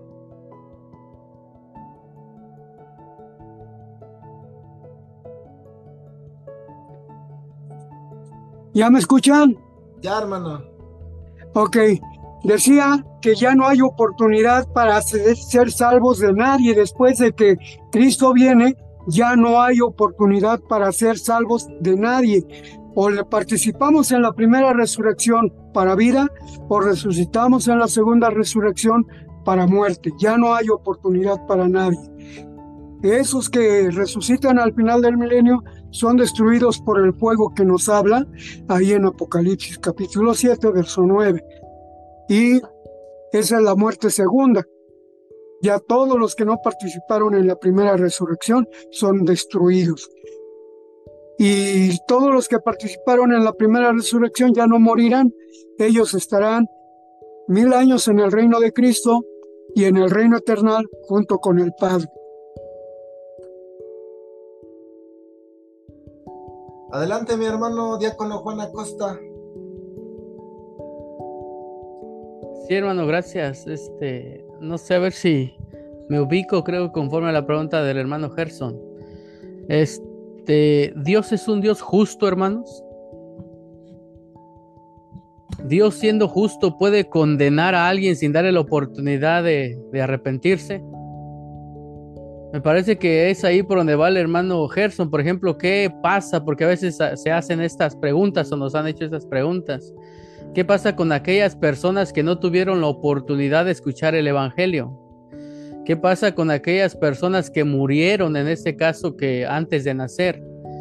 O, qué pasa, por ejemplo, en el tiempo del pueblo de Israel que está cegado y que no ha aceptado al Señor Jesús eh, y mueren de esa forma. A mí me parece, hermano Gerson, que va por ahí este, su, pregunta, porque eh, Ciertamente la escritura sí dice que cuando viene el Señor Jesús resucitan los, los que murieron en, el Señor y son transformados los que estén vivos. Entonces, ¿y, qué hay con todos aquellos que no han escuchado jamás el Evangelio del Señor? Por ejemplo, Marcos 16, 15 y 16, sabemos lo que dice, y les dijo, id por todo el mundo y predicar el Evangelio a toda criatura. El que creyere y fuere bautizado será salvo mas el que no creyere será condenado. Entonces, nosotros hoy al escuchar el mensaje de salvación para vida eterna, no podemos decir que somos ignorantes a este llamado, a este evangelio. Por ejemplo, si nosotros no creemos, ya no tenemos la oportunidad para vida. Entonces tenemos que creer nosotros ahora. Si estamos aquí, pero ¿qué hay con aquella persona que no se le ha hablado el evangelio? Eh, él no, él puede incluso hasta decir de alguna manera, bueno, pues a mí cuando me dijeron de esto que podía yo alcanzar salvación o poder alcanzar vida eterna. Entonces podemos, bueno, en este, en este verso pues lo pudiera entender así. Eh, si usted va por un camino y le dice no pases por ahí porque al final es un precipicio y te vas a caer. La pregunta es, ¿se le avisó que al final había un precipicio y se iba a caer? Sí, pero no escuchó, no aceptó y no creyó y siguió caminando y entonces ahí está perdición. Pero si nadie le dijo y al final cayó en ese precipicio, pues entonces bien va a decir, pues nunca me dieron una alerta, nunca me dieron un, ah, una señal de, alto para, para, yo parar y cambiar y reflexionar o, transformarme o arrepentirme o este aceptar. Ya entendí, hermano. Si me permite contestar. Sí, hermano. Dice el apóstol Pablo allá en Efesios, dice, los que sin ley pecaron, sin ley también perecerán. Dios no es injusto. Dios a todos nos dio un corazón para obedecer. El único mandamiento que le dio Dios a Adán es que no comiera del árbol de la ciencia del bien y del mal. Cuando le dijo a Caín que no matara, ¿cómo reconoció Caín que había cometido una grande iniquidad al haber matado a su hermano? ¿Cómo lo supo? Lo tenía en su corazón. Todos los hombres traemos en el corazón lo que eh, tenemos que hacer. El apóstol Pablo dice que nuestros pecados en el error serán perdonados. Dios no es injusto y Dios sabe el corazón de cada quien. Usted y yo nos podemos engañar, pero a Dios no lo podemos engañar. Dice el apóstol Pablo en Gálatas 6, dice, no os engañéis, Dios no puede ser burlado. Todo lo que el hombre sembrare, eso también segará. Entonces Dios le da la oportunidad al ser humano hay, hay personas que no conocieron el Evangelio, pero que son buenas. Esos son los que van a ser salvos. Hay personas que no conocieron el Evangelio, pero son malas, son corruptas, son asesinos. Esos son los que no van a ser salvados. Dios ni es injusto, Dios ni es injusto, ni es malvado, y a todos les da la oportunidad, a todos, aún los que no escucharon el Evangelio, saben lo que es bueno y lo que es malo. Gracias, hermano. Adelante, hermano. Sí, es lo que pasa, aquí me queda este igual una pregunta, ¿no? Si lo veo así, entonces, eh, ¿puedo alcanzar vida eterna? ¿Puedo alcanzar salvación sin creer en el Señor Jesús?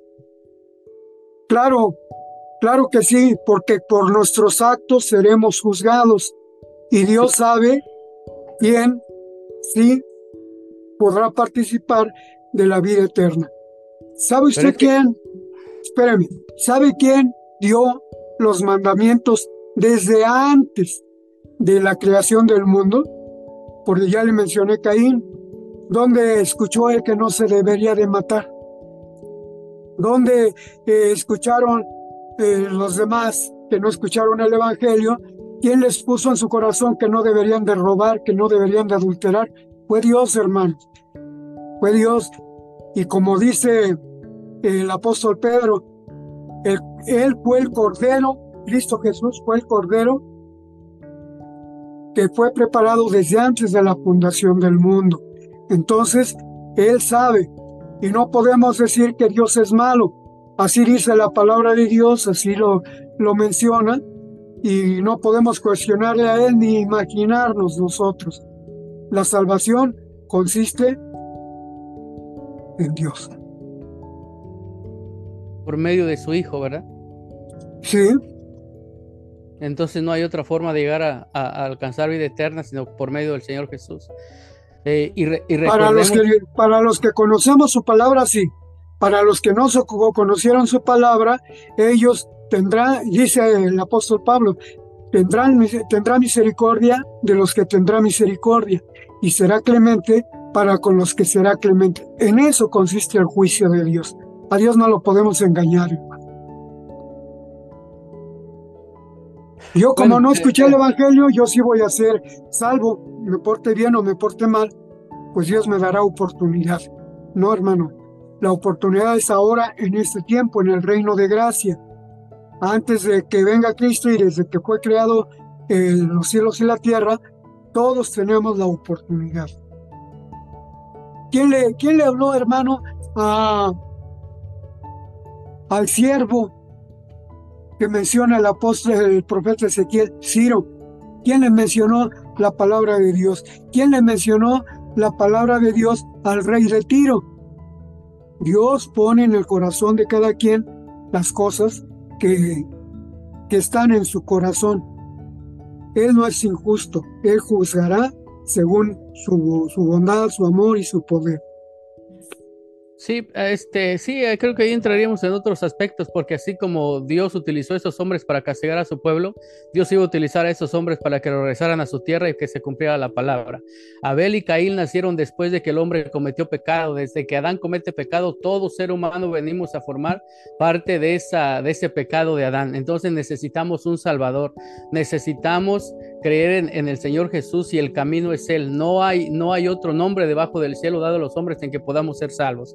Porque si nosotros creemos que aquellas personas que hicieron bien, este, eh, que ayudaron a los pobres, que hicieron esto, hicieron otro, sin creer en el Señor Jesús, no pueden obtener vida eterna, hermano. Gracias, hermano. Mire, hermano, voy a pedir a nuestro hermano Eder que me dé la oportunidad de hablar sobre ese tema, pero ahorita, pues ese fue el tema que quería. O déme su teléfono y yo me pongo en contacto con usted y hablamos. Gracias, hermano. hermano, gracias. Adelante mi hermano Gerson y después mi hermana Gaby. Sí, hermano, bueno, este, a lo mejor se entendió un poco. Lo que yo decía, hermanos, no tiene nada que ver con que en el milenio se les va a predicar a los que no conocieron o será otra oportunidad, ¿no? De hecho, nuestro hermano Benjamín acaba de dar en, el clavo de, todo, hermanos. Este, del que tenga misericordia Dios. Miren, en la primera resurrección, lo dice claro, ustedes lean Apocalipsis 20, van a resucitar los que murieron en Cristo. Si hubo personas que, como dice otra vez Mateo 35, hicieron lo bueno, eh, y cuando Cristo les dice, por cuanto lo hiciste a uno de, mis, de estos pequeños, me lo hiciste a mí, y Dios tiene misericordia, no van a resucitar en la primera, van a resucitar en la segunda, pero conforme al libro de la vida, con sus actos, serán aceptos, hermanos, y serán transformados. De hecho, ahí se cumple lo que dice el apóstol Pablo, serán transformados en un abrir de ojos. No, hermano. El, el, el problema aquí, hermano, es que no sabemos identificar entre juicio y, y este y, lo que habla el milenio. ¿Por qué los muertos en Cristo serán levantados a la venida de Cristo eh, por segunda vez? Porque ellos ya fueron enjuiciados, hermanos. Ustedes pueden ver ese juicio en Apocalipsis 7 y Apocalipsis 14. Ahí están enjuiciados los 144 mil y fueron aceptos a tal grado que están escritos en el libro de la vida. Y claro que estarán en el milenio, son los primeros que estarán en el milenio para restaurar todas las cosas. Después, en la segunda resurrección, se levantarán solamente los que hicieron lo bueno, los que... Es más, hermanos, yo ya los he dicho en otras oportunidades, la iglesia de Dios, la mayoría de la iglesia de Dios va a estar hasta la segunda resurrección. Al menos que mueran por el Evangelio y por Cristo estarán en la primera. Pablo en Primera de Corintios capítulo 15, en, en los versículos del 50 en adelante, vamos a leerlo para no, no, no decirles mal este dato, que es muy importante. Este, no quería abordar para ya no desviarnos mucho, pero bueno, es para nada más este, llevarnos tarea, respetando claramente también la participación de mi hermano, no, no, tengo ningún problema con ello, también lo voy a estudiar bien. Pero Romanos 15, hermanos, 1 eh, Corintios 15, fíjense lo que dice. ¿Por qué les digo que los muertos en Cristo? Y no lo digo yo, lo dice Apocalipsis 20. Aunque otros no, no piensan, piensan que no, se, no es literal esa parte. Dice, miren, en el capítulo 15 de 1 Corintios, verso 39, dice, toda carne no es la misma carne, eh, más una carne ciertamente es la de los hombres, otra carne la de los animales, otra la de los peces, otra la de las aves. Dice, cuerpos hay celestial y cuerpos terrestres, más ciertamente una es la de los celestiales, una gloria, y otra gloria es la de los terrestres. Una gloria es la del sol, otra gloria de la luna. Y fíjense esta parte, y otra la gloria de las estrellas. Dice, porque una estrella es diferente de otra en gloria.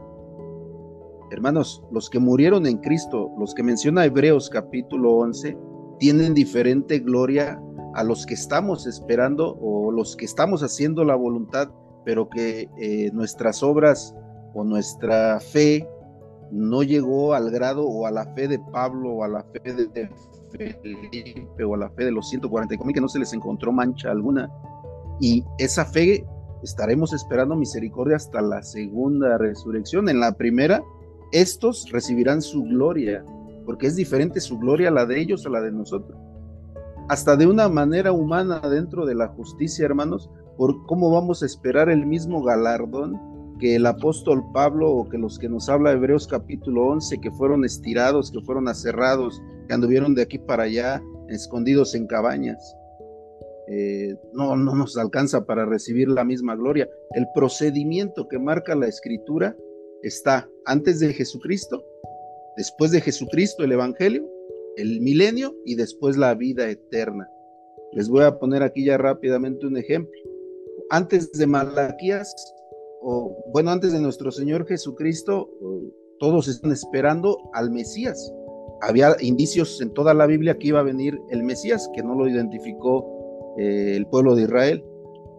Cuando viene nuestro Señor Jesucristo, hermanos, todos los que murieron con esa esperanza de la primera venida de Cristo en carne, no tuvieron, no, no los levantó eh, Jesús para que estuvieran con Él en, el, en los 33 años y medio que estuvo en la tierra, porque a ellos les correspondía hacer sus obras antes de que Él viniera por primera vez. Cuando Él venga por segunda vez en el milenio, a nosotros nos está dando esta oportunidad de hacer obras y de hacer dignos pero si no, este, si Él viene en el milenio y nosotros no estamos en pie cuando Él venga, no nos va a levantar para estar con él, en en el milenio. ¿Hasta cuándo nos va a levantar? Hasta la vida eterna, que es nuestra promesa. ¿A quién sí va a levantar? Pues a los que dice Apocalipsis capítulo 20, vuelvo a repetir, los que murieron en Cristo, los que le van a ayudar a restaurar toda la tierra en la regeneración durante los mil años, hermanos. Y les vuelvo a repetir, busquen un verso, díganme un verso donde diga claramente que la segunda resurrección es solo para condenación. Díganmela. Y yo con eso sin problema, hermanos. Este, ya no aludo a que en la segunda todavía habrá juicio, hermanos. Muy bien, mire, hermano, solamente existe un libro de la vida, no existen dos. Y ese libro de la vida se abrirá cuando venga Cristo. Y todos los que estén escritos en él eh, estarán en la vida eterna porque ellos serán transformados. El libro de la vida que menciona Apocalipsis capítulo 20 no es otro libro de la vida, solamente hay uno, el que se, el que se abre cuando viene Cristo. Ahora bien, en el capítulo 7 de Apocalipsis nos habla de 144 mil de las 12 tribus de Israel que, que estarán que están escritos en el libro de la vida, están. Cuando venga Cristo se abrirá y ellos se levantarán. Pero vio otros, otras personas detrás de los 144 mil Juan, de los cuales eran de todo pueblo, de toda tribu, de toda lengua, de toda nación y no se podían contar. Esos estarán en la vida eterna. Esos son los que están escritos en el libro de la vida. No hay dos libros de la vida. Si así fuera, la, Biblia diría los que están escritos en los libros de la vida. Pero nada más hay uno y se abrirá cuando venga Cristo. No hay otro. Esa, esa forma de pensar, hermano, yo la conocí con otros ministros de la Iglesia de Dios que eran discípulos del hermano Edmundo Arteaga usted también tuvo contacto con él. Y eso pensaba él y eso pensaban estos ministros, que ya se les demostró, quizá a usted le falta que se le demuestre, que solamente hay un libro de la vida, hay una oportunidad, una sola, ¿sí? Para alcanzar la vida eterna. No se va a abrir otro libro de la vida al final de los mil años. Y eso que usted dice, hermano, para mí es nuevo de que la iglesia de Dios va a participar en la segunda resurrección. ¿Quién es la iglesia de Dios? Los que guardan sus mandamientos. Y si ellos no forman parte de la primera resurrección, son para muerte, porque no hay otra oportunidad de salvarse. Y la iglesia de Dios, no de nombre, hermano. La iglesia de Dios por hechos, aquellos que guardaron los mandamientos, aquellos que son hijos de Dios, aquellos que le dieron de comer, de beber, de vestir, de visitar a Cristo Jesús. Por cuanto a mí lo hiciste, lo hiciste a uno de ellos. Ese es el premio que tendremos los de la iglesia de Dios y guardamos sus mandamientos. Amarás al Señor tu Dios.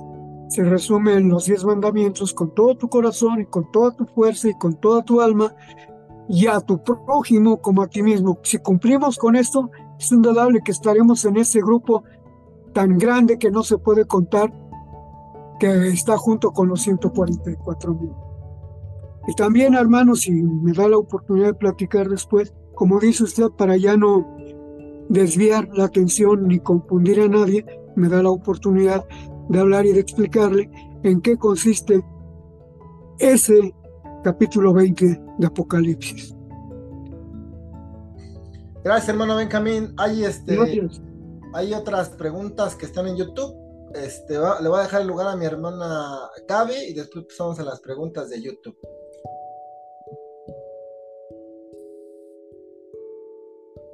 Pasa vos, hermano? Bueno, pues una pregunta ya respondieron. Una de ellas era en qué momento iba a ser cuando dicen Apocalipsis que se iban a abrir los libros, el libro, se iba a abrir el libro y iban a estar grandes y pequeños delante del trono. Esa era mi duda, una de mis dudas.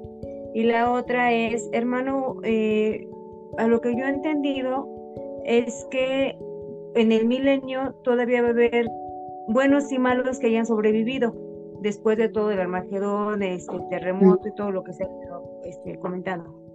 Entonces, ellos dice, dice que este 100 años serán malditos. ¿Bajo qué van a poderse convertir si no va a haber predicación? ¿Cómo, no se van a convertir ellos, hermana. Mire, dice Isaías 35 y 66 que no va a haber predicación del Evangelio porque el Evangelio son las buenas nuevas de salvación, pero la salvación ya llegó en el milenio con Cristo Jesús, va a salvar, les va a transformar y los va a preparar para entrar a la vida eterna a todos los que guardaron los mandamientos. En el milenio no va a haber predicación, ni va a haber oportunidad de arrepentimiento para salvación, porque los que están ahí se supone que no están escritos en el libro de la vida y que toda su descendencia tendrá la misma suerte que ellos, serán muertos en el milenio, morirán. Y como dije anteriormente, el apóstol Pablo en Hebreos 9:27 dice que está establecido que los hombres mueran una sola vez y después el juicio. Para los que participan en, el, en la primera resurrección, ellos guardaron los mandamientos de Dios y están escritos en el libro de la vida. Los que no están escritos permanecen muertos y los que están en el milenio, que, que, permanecen durante los mil años en el reino de Cristo, van a morir. Para ellos es la muerte segunda, porque ya no hay oportunidad de, este, de salvación. El Evangelio ya no, se, ya no se predicará porque simplemente la salvación ya llegó que se va a predicar. Arrepiéntete porque si no, Cristo no te va a dar la salvación. Ya que, tú tienes si ya vino Cristo. Como dijo nuestro hermano, la salvación es por medio de Cristo Jesús. ¿sí? Y es al principio, es el día del juicio, que dura mil años. Bueno, entonces eso era lo que yo le iba a preguntar. Entonces, esos que sobrevivieron en el milenio, ¿cuándo iban a ser juzgados? Pero ya lo comentó usted, hermano. Gracias. Así lo dice la Biblia, hermana, hermana. Y pues a la ley y al testimonio, ¿no? Dice Isaías, el que no hablare conforme a esto es porque no le ha amanecido. Vamos a procurar que el lucero de la mañana salga en nuestros corazones y podamos vivir en la luz. Eh, hay una pregunta en YouTube, hermano, dice, pasa vos una pregunta, Satanás, el diablo, la serpiente antigua, ¿es un ser? Sí, Sí, es un ser. Es el ángel caído que nos habla eh, Ezequiel capítulo 28, no, 14, pero acerca de la parábola del rey de Tiro. No me acuerdo qué, capítulo es, pero ahorita se los busco. Sí, ese, ese dragón, hermano, la serpiente, Satanás. Ahorita los, se los digo, Ezequiel Capítulo 28, me parece. Sí, 28. Dice tú, querubín hermoso, ¿verdad? Hijo del hombre, di al príncipe de Tiro, así ha dicho el Señor Jehová, por cuanto se enalteció tu corazón y dijiste, yo soy un Dios, en la silla de Dios estoy sentado en medio de los mares, siendo tú hombre y no Dios, y has puesto tu corazón como corazón de Dios. Eh, no, no olvidemos, hermanos, que Satanás es el Dios de este siglo y que ha sido puesto como ejemplo. Él fue arrojado y recibirá, recibirá, perdón hermanos, se me apaga esto. No sé a dónde me quedé, pero me seguí hablando. Este, Satanás es la serpiente antigua, el dragón, y será destruido junto con la bestia y el falso profeta, junto con los ángeles que tiene reservados Dios para ese momento del fuego que desciende de Dios. Es el castigo. ¿Por qué se apaga, hermanos? No sé. Es el castigo que Dios tiene para Satanás, la bestia, el falso profeta y todos los que no obedecieron la palabra del Señor en este tiempo. Eh, hay otra pregunta, hermano. Creo que esa ya, ya la había comentado. Dice, entonces ya no va a haber predicación en el milenio porque muchos hermanos predican que muchos se van a levantar para que se les predique porque ellos nunca se les predicó. Miren, hermanos, ese es un tema que trajeron algunos ministros a la iglesia de Dios. Imagínense, los que no escucharon el Evangelio en este tiempo se levanten en el milenio, un ejemplo, ¿sí? Nada más, es un supongando, ¿sí? Eh, que se levanten en el milenio y tengan la oportunidad de predicar el Evangelio. La Biblia no habla de otro momento de transformación, no lo habla. Pero vamos a suponer que no lo, no lo atiendan porque son humanos, no lo escuchan. Murieron en este tiempo, mueren en el milenio. ¿Cuántas veces ya murieron? Dos, aparte le falta la segunda muerte. Entonces ya no hay congruencia con lo que dice el apóstol Pablo en Hebreos 9:27. Y acuérdense que Pablo recibió la enseñanza de parte del mismo Señor Jesucristo que lo llevó al tercer cielo. Él no sabe si en espíritu o si en su cuerpo, pero fue llevado al tercer cielo donde yo todo esto está establecido que los hombres mueran una sola vez, una, y después el juicio. Si ya resucitan y no aceptan, van a morir otra vez. Y luego todavía para ellos sería la muerte tercera, no la muerte segunda. Los que no escucharon y se mueren en el milenio, y los que escucharon, pues ya está la gloria del Señor. En el milenio ya se predicó el Evangelio y ya vino Cristo a cumplir los, las órdenes del Señor, pues qué objeto tiene que se predique el Evangelio. Además, en la Biblia, en ningún lado habla, Isaías en ningún momento habla de que se ha predicado el Evangelio en el milenio, ni en ninguna parte. No habla de predicación del Evangelio. O como voy a usar las mismas palabras del hermano Gerson, demuéstrame un solo texto donde diga que va a haber predicación del Evangelio. Gracias, hermano. Adelante, mi hermano Luis y después mi hermano Gerson. Sí, pasa a vos, hermanos. Este, bueno, eh, hay varias cosas, hermanos, que este, quisiera entender. Eh, antes de conectarme, hermanos, tenía bien claro la segunda venida de Cristo, pero ya con algunas participaciones, pues ya como que ya mm, me traté de confundir, pero voy a tratar de explicar y si así es, este, me corrijan hermanos. Eh, dice, bienaventurados los que tienen parte en la primera resurrección. Estamos hablando, hermanos, de los que, cre los que en este momento estamos vivos y creemos y los que murieron creyendo en Cristo.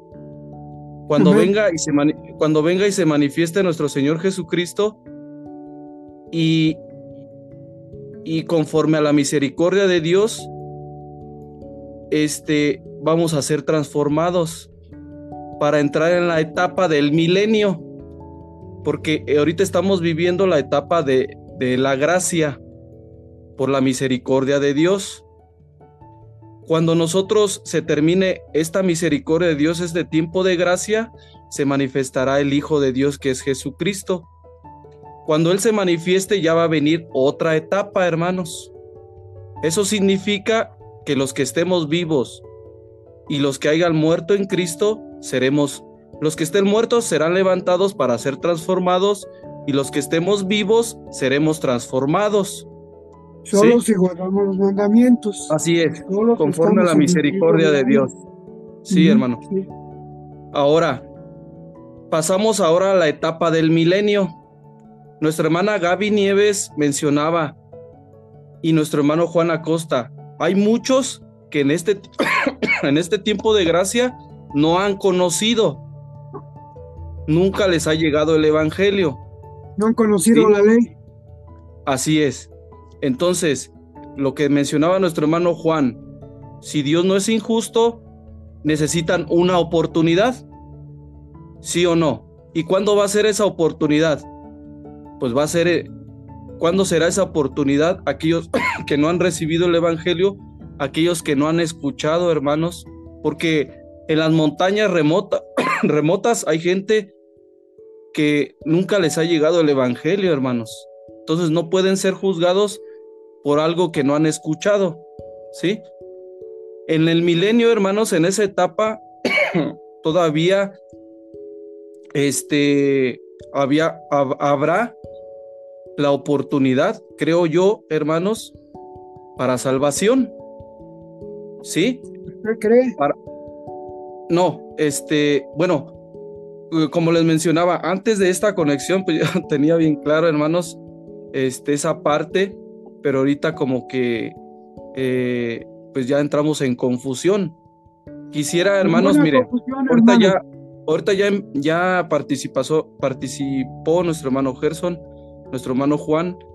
Ahora quisiera, hermanos, que nuestro hermano Eder, este, eh, nos explicara esa parte, hermanos, y nuestro hermano Benjamín nos corrigiera. Sí, para, para ir aclarando, hermanos, o ir, eh, ir despejando esa parte. Nos quedamos, entonces la duda está en el milenio, hermanos, hasta donde yo entiendo. La duda está después del milenio, de esa etapa, hermanos, porque ahorita el tiempo de gracia está claro, pero ya después del milenio ya no es claro. Ahora, pues quisiera preguntarle al hermano Eder que cuál es y ya que nos corrija el hermano Benjamín. Gracias, hermanos. Bueno, hermanos, pues eh, sí coincido, coincido este, con mi hermano Benjamín. E incluso hay, hay algo que este, ahorita me surgió una duda respecto a los que sobreviven a la batalla del Armagedón. Pero este, eh, lo que menciona nuestro hermano es cierto. Miren, hay una, este, hay una, hay una regla que dice que el desconocimiento de la ley no te exime de la pena. Eh, vamos a suponer que yo mato, eh, pero en el código penal, ya sea federal o, local, hay una pena, si es culposo el delito, son de tantos años. Si es doloso el delito, son tantos años. Entonces, muchos de los que viven en la sierra eh, cometen asesinato, homicidio, pero no saben que no saben que es un delito. A lo mejor lo hicieron por defensa propia, este, no lo sé, este, o porque los provocaron. Pero si alguien los va a acusar en esa área territorial ante un juzgado, ante una autoridad penal, eh, van por él y, y a lo mejor él se va a justificar y va a decir, no, pero pues yo no sabía que era un delito. Pero la, la, regla es que el desconocimiento de la ley no te exime de la pena. Lo que ya mencionó mi hermano es que el que con ley pecó, con ley va a ser juzgado. Y el que sin ley pecó, sin, eh, sin ley ya es condenado o, sin ley perecerá. Ahora, este, Dios conoce el corazón de todos los hombres de la tierra. Por ejemplo, cuando le dijo a, Samuel, ve a Betlem de Judea y escoge este, al nuevo rey, salieron siete, salieron siete este, le dice Dios, no mires lo, lo, que el hombre ve a su parecer, ni su fuerza, porque yo no veo eso, yo lo que veo es el corazón. Eh, Dios conoce el corazón de las personas. Lo que mencionaba mi hermano Benjamín era que hay personas que tratan de hacer lo correcto. Cuando Dios ve ese corazón esa disposición de, querer buscar las cosas justas, las cosas buenas, las cosas eh, correctas, entonces de alguna forma se va a manifestar Dios con ellos. ¿Sí? Y ahí va a aplicar lo que ya mencionó también, yo tendré misericordia del que tendré misericordia. El juicio se va a basar también a, esa parte de lo que es la misericordia. Ahora, algo que también mencionaba mi hermano Benjamín eh, respecto a la venida de Cristo, que la oportunidad se cierra ahí. Eh, la Biblia dice que hay una puerta en el cielo. Juan el, Juan el teólogo vio una puerta en el cielo. Esa puerta es, es la puerta de la oportunidad. ¿Cuándo se va a cerrar? No bueno, yo a lo que entiendo es que no se cierra cuando viene Cristo, ¿no? Se cierra cuando se desatan las siete plagas postreras, donde es consumada la ira de Dios. Porque ahí dice que el templo se va a llenar de humo y nadie va a poder entrar ni salir, porque ya se cerró la, la oportunidad de salvación. Ahí nada más se van a derramar las plagas sobre los que eh, tengan la, la, marca de la bestia, los que tengan la señal de la bestia, los que hayan adorado a la bestia este, se van a derramar sobre todos ellos. Entonces ahí ya se cerró la oportunidad. Bueno, es lo que yo este, he llegado a, pensar, ¿no? Ya se acabó, como dice mi hermano, la oportunidad de la predicación del Evangelio. Que el Evangelio, ¿de qué se trata? Pues del, de nuestro Señor Jesucristo, porque dice, yo soy la puerta, ¿no? Yo soy la puerta. Entonces, este, hasta ahí yo lo entiendo. Lo que ya la duda que me surgió eh, fue los que queden vivos a este a la batalla del Armagedón, ahí este no sé qué va a pasar con ellos, ya me surgió esa duda ahí. No sé, igual si me la pudiera aclarar mi hermano Benjamín. Sí, claro. Mire, hermano, en, la, en el entendimiento de la palabra de Dios no hay o no debe de haber un yo creo, yo supongo, yo pienso, porque eso ya sería una interpretación particular que estaría condenando la misma palabra de Dios. La Biblia no es de particular interpretación. Vamos a hablar conforme a la palabra de Dios. La palabra de Dios dice que no habrá predicación del Evangelio. ¿Qué sucede con los que no escucharon la palabra de Dios? No tuvieron ley. Ya mencionó nuestro hermano, yo nada más leí una parte del verso, pero ya el completo dice que con los, los que con la ley pecaron, con la ley serán juzgados. Y acuérdense, hermanos, que el pecado, ¿qué es el pecado? Muerte, ¿verdad? El pecado es muerte. Ahora, ¿qué sucede con los que no tuvieron ley que menciona el hermano Luis? Él mencionó que los que no escucharon el Evangelio, yo, yo le pregunté, hermano, ¿ellos no tuvieron ley? No. Por eso tendrán otra oportunidad. Los que sin ley, los que con ley pecaron, con la ley serán juzgados. Y los que sin la ley, eh, ya, ya me confundí Los que sin ley pecaron, ellos perecerán, no serán juzgados. Ya está el castigo definido, perecerán.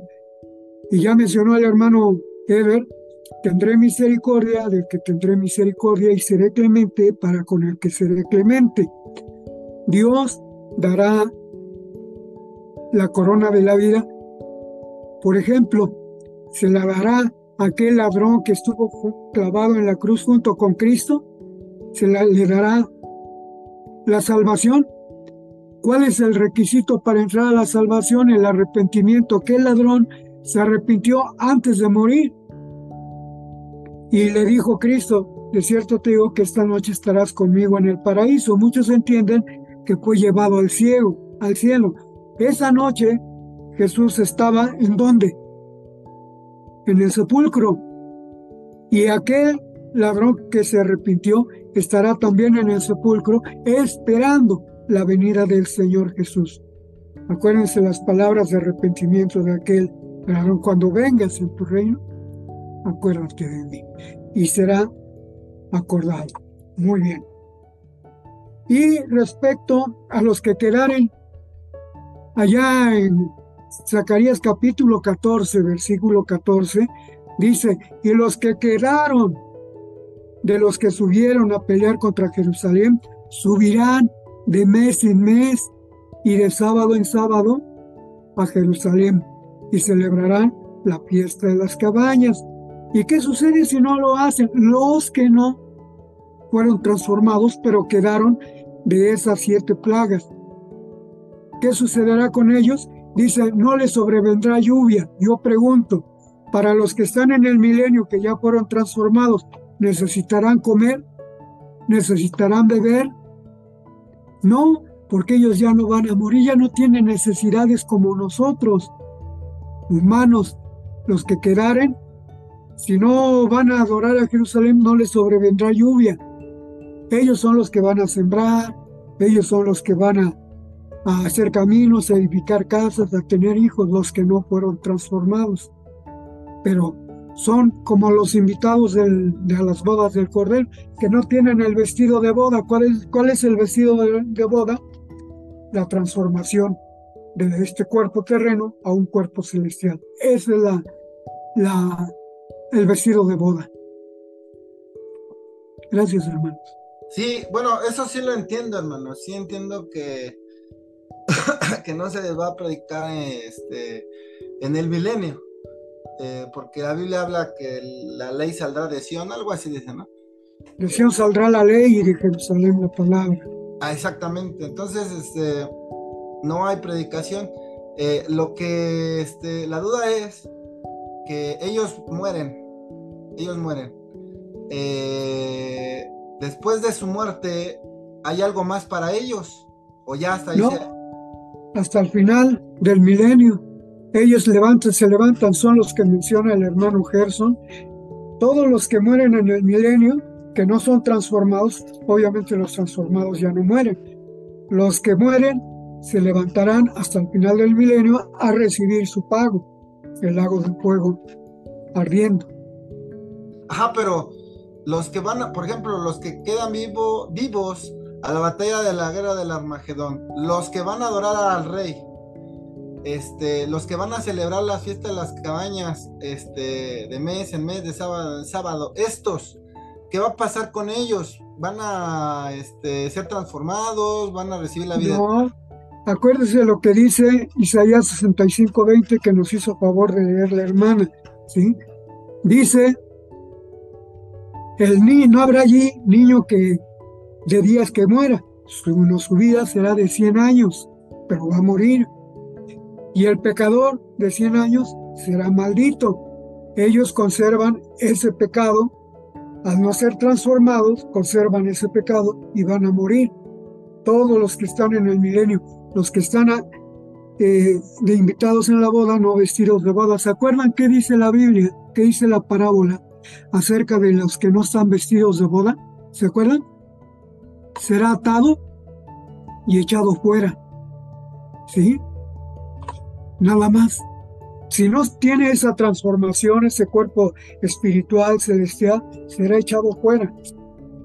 en el reino eterno, porque el reino eterno viene cuando termina el reino milenial y entonces ahí ya no habrá nadie, nadie terreno. Por eso Cristo le decía a Nicodemo, el que no naciere de agua no puede ver el reino de los cielos. Así es de que esa es la consigna de parte del Señor y esa es la palabra. Todo lo que digamos debe estar fundamentado con la palabra de Dios. El hermano Luis decía, bueno, supongo, sí es una suposición, está bien, pero ahí la Biblia le da la respuesta, hay que buscarla. Y coincido con el hermano Gerson, ¿sí? Bueno, ya lo escuché, ahora lo voy a estudiar, lo voy a leer y ya tendremos otra oportunidad de hablar respecto a este tema. Gracias, hermano. Este, mi hermano eh, Gerson y después mi hermana Gaby.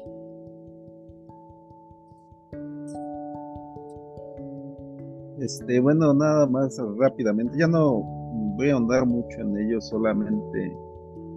Pues miren, este, bueno, que se quiere hacer un comentario antes. Eh, sí, claro, conocí al hermano en uno, claro que sí, hermano, y así como a muchos ministros. Y como sé que usted ha conocido y ha escuchado a muchos pero por la gracia de Dios, la influencia en mi persona siempre ha sido la Biblia. Bueno, desde mi madurez, que creo yo que he alcanzado en algunos momentos, aspectos, eh, no hay nada que me influya más que, que, la Biblia, a tal grado que yo respeto su investidura como ministro y no me dejo llevar por lo que este, investigaré, ¿no? lo que usted ha dicho, que sé que es con mucha sabiduría y con todo el tiempo que ha transcurrido en la iglesia de Dios. Y, pues todo lo que he mencionado también yo pues ha sido en relato bíblico. Y ya por último, hermanos, este, esta parte a lo mejor la confusión está, entiendo a mi hermano y lo que dice nuestro hermano Benjamín Amador es muy cierto. Es que la, la confusión está en que eh, cuando escuchamos que no va a haber evangelio, esta palabra evangelio, él ya lo dijo, es buenas nuevas. Es ilógico que haya buenas nuevas en el, en el milenio. Pero la palabra que sí está en, Zacarías, en los versos que él leyó, eh, dice en el versículo 16, mm, y todos los que sobrevivieren de las naciones que vinieran contra Jerusalén será, subirán de año en año para adorar. La palabra es adorar, no es evangelizar, no es predicar, no es, no es adoctrinar, es adorar. Pero de hecho de aquí, precisamente por esta parte de la adoración es que vendrán bendiciones a ellos, bueno, las bendiciones que, están recibiendo ya los que están resucitados, ya están transformados, lógicamente, como él dice, pues posiblemente no, no tengan necesidad de comida, porque este, no, no, no, sabemos, no, no pudiera yo en esa parte sí hacer una, una aseveración, puesto que aún nuestro Señor Jesucristo comió en su resurrección, pero bueno, eso no, no, ya no indagaré, no tendría mucho este, repercusión en lo que estamos hablando, pero ciertamente ellos estarán recibiendo de toda esta bendición. Y aquí es, hermanos, donde él, de, él decía, este, estos también serán condenados, pero porque dice ahí que será maldito hasta 100 años, pero no, hermanos, aquí de hecho hay otro texto, ahorita ustedes lo conocen, pero el otro texto dice que muchos buscarán la muerte y no la encontrarán. Esto sí ya no. Así es, estos sí estarán precisamente ya estarán descartados.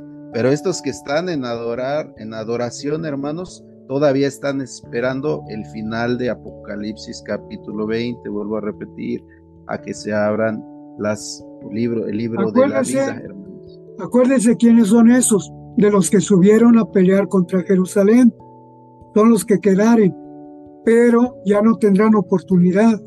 Y Apocalipsis 20 no habla de otra salvación, no habla de otro libro de la vida, nada más hay uno que se abre con nuestro Señor Jesucristo cuando viene por segunda vez. Sí, de hecho. Ya tendremos, este, ya tendremos oportunidad de platicar, hermano. Por lo pronto, yo le pido, de favor, que analice bien y si yo estoy equivocado, le voy a agradecer mucho que me demuestre que yo estoy equivocado, porque yo lo que busco es la verdad. A veces no entendemos. El apóstol Pablo decía, pues conozco a un hombre que fue arrebatado al tercer cielo y él ignoraba en el cuerpo, no lo sé, en el espíritu, no lo sé, Dios lo sabe. Hay cosas que solamente Dios sabe, pero nos lo revela por medio de su palabra. Yo le invito, hermano, que estudiemos si es posible, juntos. Eh, voy a ir a Jalpa estos días y allá tendré oportunidad de platicar con usted. Ya lo esperamos, hermano, con los, Gracias, los brazos abiertos. Gracias, hermano, y pues, y no, no es para corregirlo, ni mucho menos, hermano, simplemente, pues ambos estamos, estamos, ambos estamos leyendo los textos bíblicos, pero gracias, hermanos, ese sería eh, la, la, parte que quería abordar conforme a lo que estaban diciendo de evangelio. Aquí la palabra sí es adorar, esa no la podemos quitar de la Biblia, hermanos venían a adorar y la adoración tiene una recompensa. Gracias, mis hermanos. Adelante mi hermana Gaby y también mi hermana Patti, me parece que levanta la mano. Bueno, hermano, es que la verdad, la, mi duda está en el milenio, o sea, como que no entiendo cuál es el propósito del milenio, cuál es el objetivo del milenio, la verdad. Mire, eh, dice en, en Isaías 11, Dice eh, en el 6, morar el lobo con el cordero, el tigre con el cabrito y así sucesivamente. En el 9 dice, y no harán mal ni dañarán en todo mi santo monte, porque la tierra será llena del conocimiento de Jehová, como lo cubre el, mar las aguas. Entonces, se supone que si, si están en el milenio, no fueron transformados, no son, no tenían el conocimiento, ¿no? Entonces, ¿cómo es que dice que va a ser lleno de, conocimiento? Ahora, ¿cómo es que ellos van a tener ese privilegio de tener eso, de poder convivir, este, que nadie les dañe y todo eso cuando son personas malas? Porque si hubiesen sido buenas, hubieran sido transformados. En Miqueas 4.2 dice, vendrán muchas gentes y dirán, venid y subamos al monte de Jehová, a la casa de Dios de Jacob, y enseñaremos en sus caminos y andaremos por sus veredas. ¿Quién les va a enseñar o, en qué tiempo está hablando, no sé, está este versículo? ¿En qué tiempo va a ser? Entonces, eso es como que entra en mi confusión, algo que yo sentía así como que tan claro y, ahora ya se me hizo tan confuso, ¿no? Entonces, porque, porque yo como le digo, si, si los que ya están en el milenio van a ser malos porque no se transformaron, porque van a tener el privilegio de poder convivir con el lobo y que todo esto lo bonito que nos muestra que van a no va a haber ya guerra, no va a haber maldad por ese tiempo, ¿no? Y acá dice dice que va a tener conocimiento toda la tierra, conocimiento de qué? Si no conocieron, por eso no, no fueron transformados. Entonces ahí es donde entra mi duda otra vez, hermanos, perdón. Eh, tiene apagado su micrófono, hermano Benjamín. Está bien, hermana, me parece lógico su razonamiento. Mire, el milenio, el objetivo del milenio es este. Cuando Dios le manda a Moisés que haga el tabernáculo, le da las indicaciones y le dice, edifica el tabernáculo conforme al dechado que yo te daré. El tabernáculo estaba formado en tres partes. Uno, el atrio, donde podía entrar todo el pueblo, donde se ofrecían los los sacrificios y estaba la fuente de oro con espejos para que se lavaran los sacerdotes. Ahí podía entrar todo el pueblo, los animales también, los, los animales que eran sacrificados, ahí estaban, todo. La segunda parte del tabernáculo era el lugar santo, donde entraban solamente los sacerdotes. Ese lugar santo estaba representando el reino de Cristo, y nos hará para Dios reyes y sacerdotes, y esos que fueron escritos en el libro de la vida y que son transformados podrán entrar al reino de Cristo. En el milenio va a haber animales, ya lo mencionó usted. La promesa de la vida eterna no es para los animales, no es para los que se portaron mal, es solamente para los que fueron transformados, para los que nacieron de nuevo conforme al símbolo del bautismo. Otro, esos que vivieron en el milenio como seres humanos son los que los invitados o los que van a dar testimonio, según la palabra de Dios, de que la palabra de Dios es veraz, es eh, verídica, y ahí ellos, los seres humanos, comprobarán que las promesas de, Cristo Jesús eran ciertas, son los invitados a las bodas, las bodas de la iglesia con Cristo, la iglesia que fue transformada, los que guardaron los mandamientos y Cristo Jesús, ahí será las bodas del Cordero, los otros son echados fuera al final del, del milenio y serán destruidos igual que Satanás, y ya lo mencioné, la bestia y el falso profeta. Gracias, hermano. Ah, también hay otra pregunta. Dice, los que nacen en el milenio, ¿qué pasa con ellos? Nacen y mueren a los 100 años. Así lo dice Isaías 65, 20 y 21. Morirán, aunque hayan nacido en el milenio. Acuérdense que los ángeles, pues son semejantes a los ángeles, así los que fueron transformados son semejantes a los ángeles, así lo dice, lo dijo Cristo Jesús. Ni se casan ni se dan en casamiento. Antes son como los ángeles, dice él, contesta a los saduceos. Gracias, ¿Qué otra pregunta? Eh, hermano, y si muerte, y si muerte ya no habrá, entonces Dios rompe sus leyes, no entiendo muy bien. ¿Por qué vivimos fuera de alguna ley? No sé si entiendan la pregunta. No, no le entendí. A ver, ¿me la repites otra vez? Dice, y si muerte, y si muerte ya no habrá, entonces Dios rompe sus leyes, porque vivimos fuera de alguna ley. No, miren, en el milenio sí va a haber muerte, y así lo establece la palabra de Dios. Lo donde ya no va a haber muerte es en el reino eternal. El reino eternal está representado por el lugar santísimo. Acuérdense que cuando Cristo murió, el velo que dividía el lugar santo del lugar santísimo se rompe. ¿Qué significa eso? Que Cristo abre el camino para llegar al lugar santísimo, al reino eternal. Y, acuérdense de lo que menciona Apocalipsis 21 y 22, que todos aquellos que estuvieron escritos en el libro de la vida, todos aquellos, el campo de los santos y la ciudad amada estarán esperando el reino eternal. Ese es el objetivo, hermanos. Animales, aunque hayan perdido su ferocidad, su salvajismo, morirán. Para ellos no es la promesa de la vida eterna, es para el hombre, que es la máxima obra de Dios que fue creado a imagen y semejanza de Dios, y son los que guardaron sus palabras los que estarán en el reino eterno. En el milenio todavía va a haber muerte. Adelante, mi hermana Patti.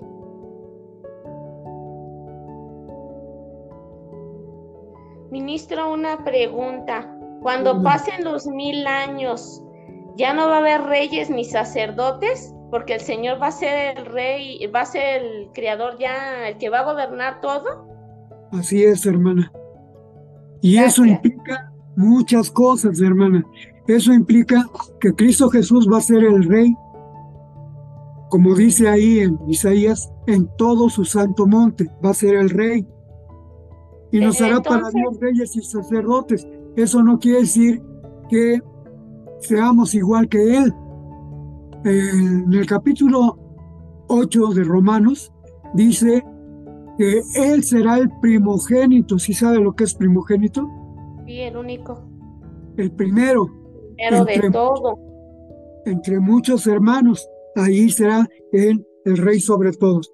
Y nos hará para Dios reyes y sacerdotes.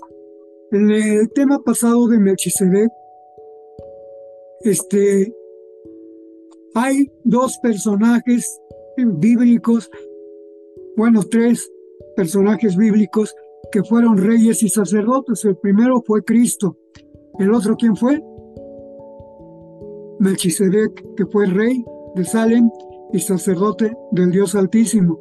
Y el tercero fue Ezequiel, ¿verdad? Que fue rey en, en Israel y fue, y fue sacerdote. Son los únicos personajes que tienen esa característica. Así es de que no es que estemos co-gobernando con Dios, sino vamos a estar sujetos a Él, a, a Cristo Jesús, que será el Rey de Reyes y el Señor de Señores. Gracias, hermano. Pregunta. Gracias a usted, hermana. Gracias, hermanos. Pues bueno, ya concluimos, hermanos. Eh, agradecemos a, a, nuestro hermano ministro Benjamín Amador. Gracias, hermano, por su ponencia, por aclarar dudas. Eh, todo esto, hermanos, es como ya se ha repetido muchas veces, incentivar el, el conocimiento, hermanos, ¿sí? Eh, la investigación. Esto es muy importante. Ahorita este, yo me llevo esa, duda. Todo, bueno, todo lo que predicó mi hermano este, de las resurrecciones, de las muertes, eh, sí me quedó muy claro. De hecho, pues sí, sí, este, así lo tengo entendido. Pero me surgió, me surgió y me sigue surgiendo esa duda este, de, de los que quedan eh, en el milenio. Y, también, hermano, por una parte, pienso que así puede ser, porque lo que ya mencioné, que la oportunidad se va a cerrar, hermanos. Eh, eh, esa puerta, así como en los tiempos del arca de Noé se cerró la puerta, también va, va, a llegar un día en que se va a cerrar la puerta, ya nadie va a poder entrar. Entonces, este, eso pues se me queda ahorita que tenemos la oportunidad, hermanos. Ahorita hay que aprovecharla, porque después ya no va a haber nada, hermanos. Entonces, este, si es necesario, como dice el apóstol Pablo, si el justo con dificultad se salva, ¿dónde quedará el infiel y el pecado? Bueno, hermanos, este, pues ya vamos a, a concluir, hermanos. Ahorita, ahora no traje avisos, hermanos. Ah, el jueves, hermanos, el martes tenemos la escuela sabática. El jueves tenemos el segundo taller de matrimonios, hermanos. Va a estar muy bueno porque eh, todas las preguntas que se mandaron, de hecho ya se mandaron al grupo de WhatsApp, ahí se mandó todo ya. Este, ustedes pueden ver las, las preguntas de todos, son como 20 preguntas me parece para que ustedes puedan opinar este, también, hermanos, pero ya traigan, este, ustedes lean la pregunta y hagan una respuesta, pero fundamentada con la Biblia, ¿sí? Porque nada más se les va a dar participación de tres minutos por cada pregunta, si alguien quiere participar. Entonces, para que se aprovechen los tres minutos y puedan, este, puedan, puedan, este, aprovechar el tiempo de su participación. Bueno, pues vamos a este, a ver, me Solamente una cosa, hermano, ¿me permite? Sí, hermano. Solamente una, en un minuto. Yo tengo 70 años de edad. Yo nací dentro de la iglesia. Dios me ha permitido conocer muchas cosas, pero no soy dueño de la verdad absoluta. Voy a seguir estudiando y compartir con ustedes lo que Dios me, me, me permita conocer. ¿sí? Estoy escribiendo un libro que narro desde que tenía yo dos años, yo me acuerdo, dos años, hasta ahora me acuerdo de todo lo que ha pasado, fuera de la iglesia, en la escuela, en la iglesia, y cuando fui ya parte del ministerio de la iglesia. Lo estoy escribiendo, espero que lo comparta con ustedes. Amén, amén hermano, gracias. Bueno, este, yo apunté, hermanos, ahorita las dudas. Eh, lo vamos a programar, hermanos. Vamos a programar para. Tenemos en marzo dos, uno o dos domingos. Y lo vamos a retomar esto, hermanos, para que estudien. Ahorita nos vamos a llevar tarea de, estudiar. Y llévense preguntas. Ahorita escríbanlas. Escriban sus preguntas. Y las vamos a abordar este, en otro momento para ampliar más esto. Sí, hermano, me dará mucho gusto. Bueno, vamos a orar, hermanos. Aprovechando que está mi hermano Paulino, ¿nos puede apoyar con la oración?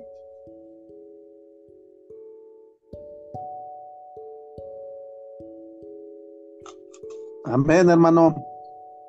Pues vamos a darle gracias a Dios por estos momentos que nos permitió nuestro Dios enriquecer una vez más nuestro corazón y nuestra mente. Bendito Padre y buen Señor que estás en los cielos. Damos gracias una vez más por estos momentos que tú nos has permitido escuchar tu palabra, por este siervo tuyo, bendito Dios, tu siervo Benjamín. Ruego que lo bendigas, lo cuides y le sigas dando esa sabiduría, Señor bendito. Bendice su hogar, su familia y cada uno de nosotros que estamos, estuvimos acá en este tiempo escuchando tu palabra, Señor.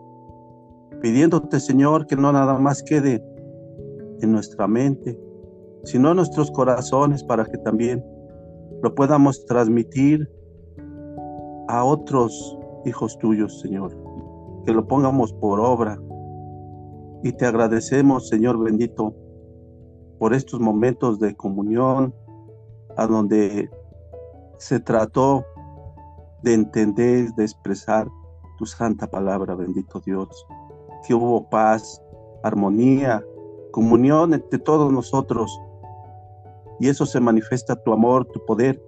Y bendito Dios, nos ponemos en tus manos en esta nueva semana, bendito Dios, que donde quiera que vayamos, a la escuela, al trabajo, a la calle, al mandado, a la oficina, tú nos guardes, tú nos cuides de todo mal, de toda malicia, bendito Padre, a nuestras familias, bendiga nuestros trabajos, nuestro entrar, nuestro salir, bendiga los dineros, bendito Dios, que tú nos das por medio de un trabajo, bendito Padre.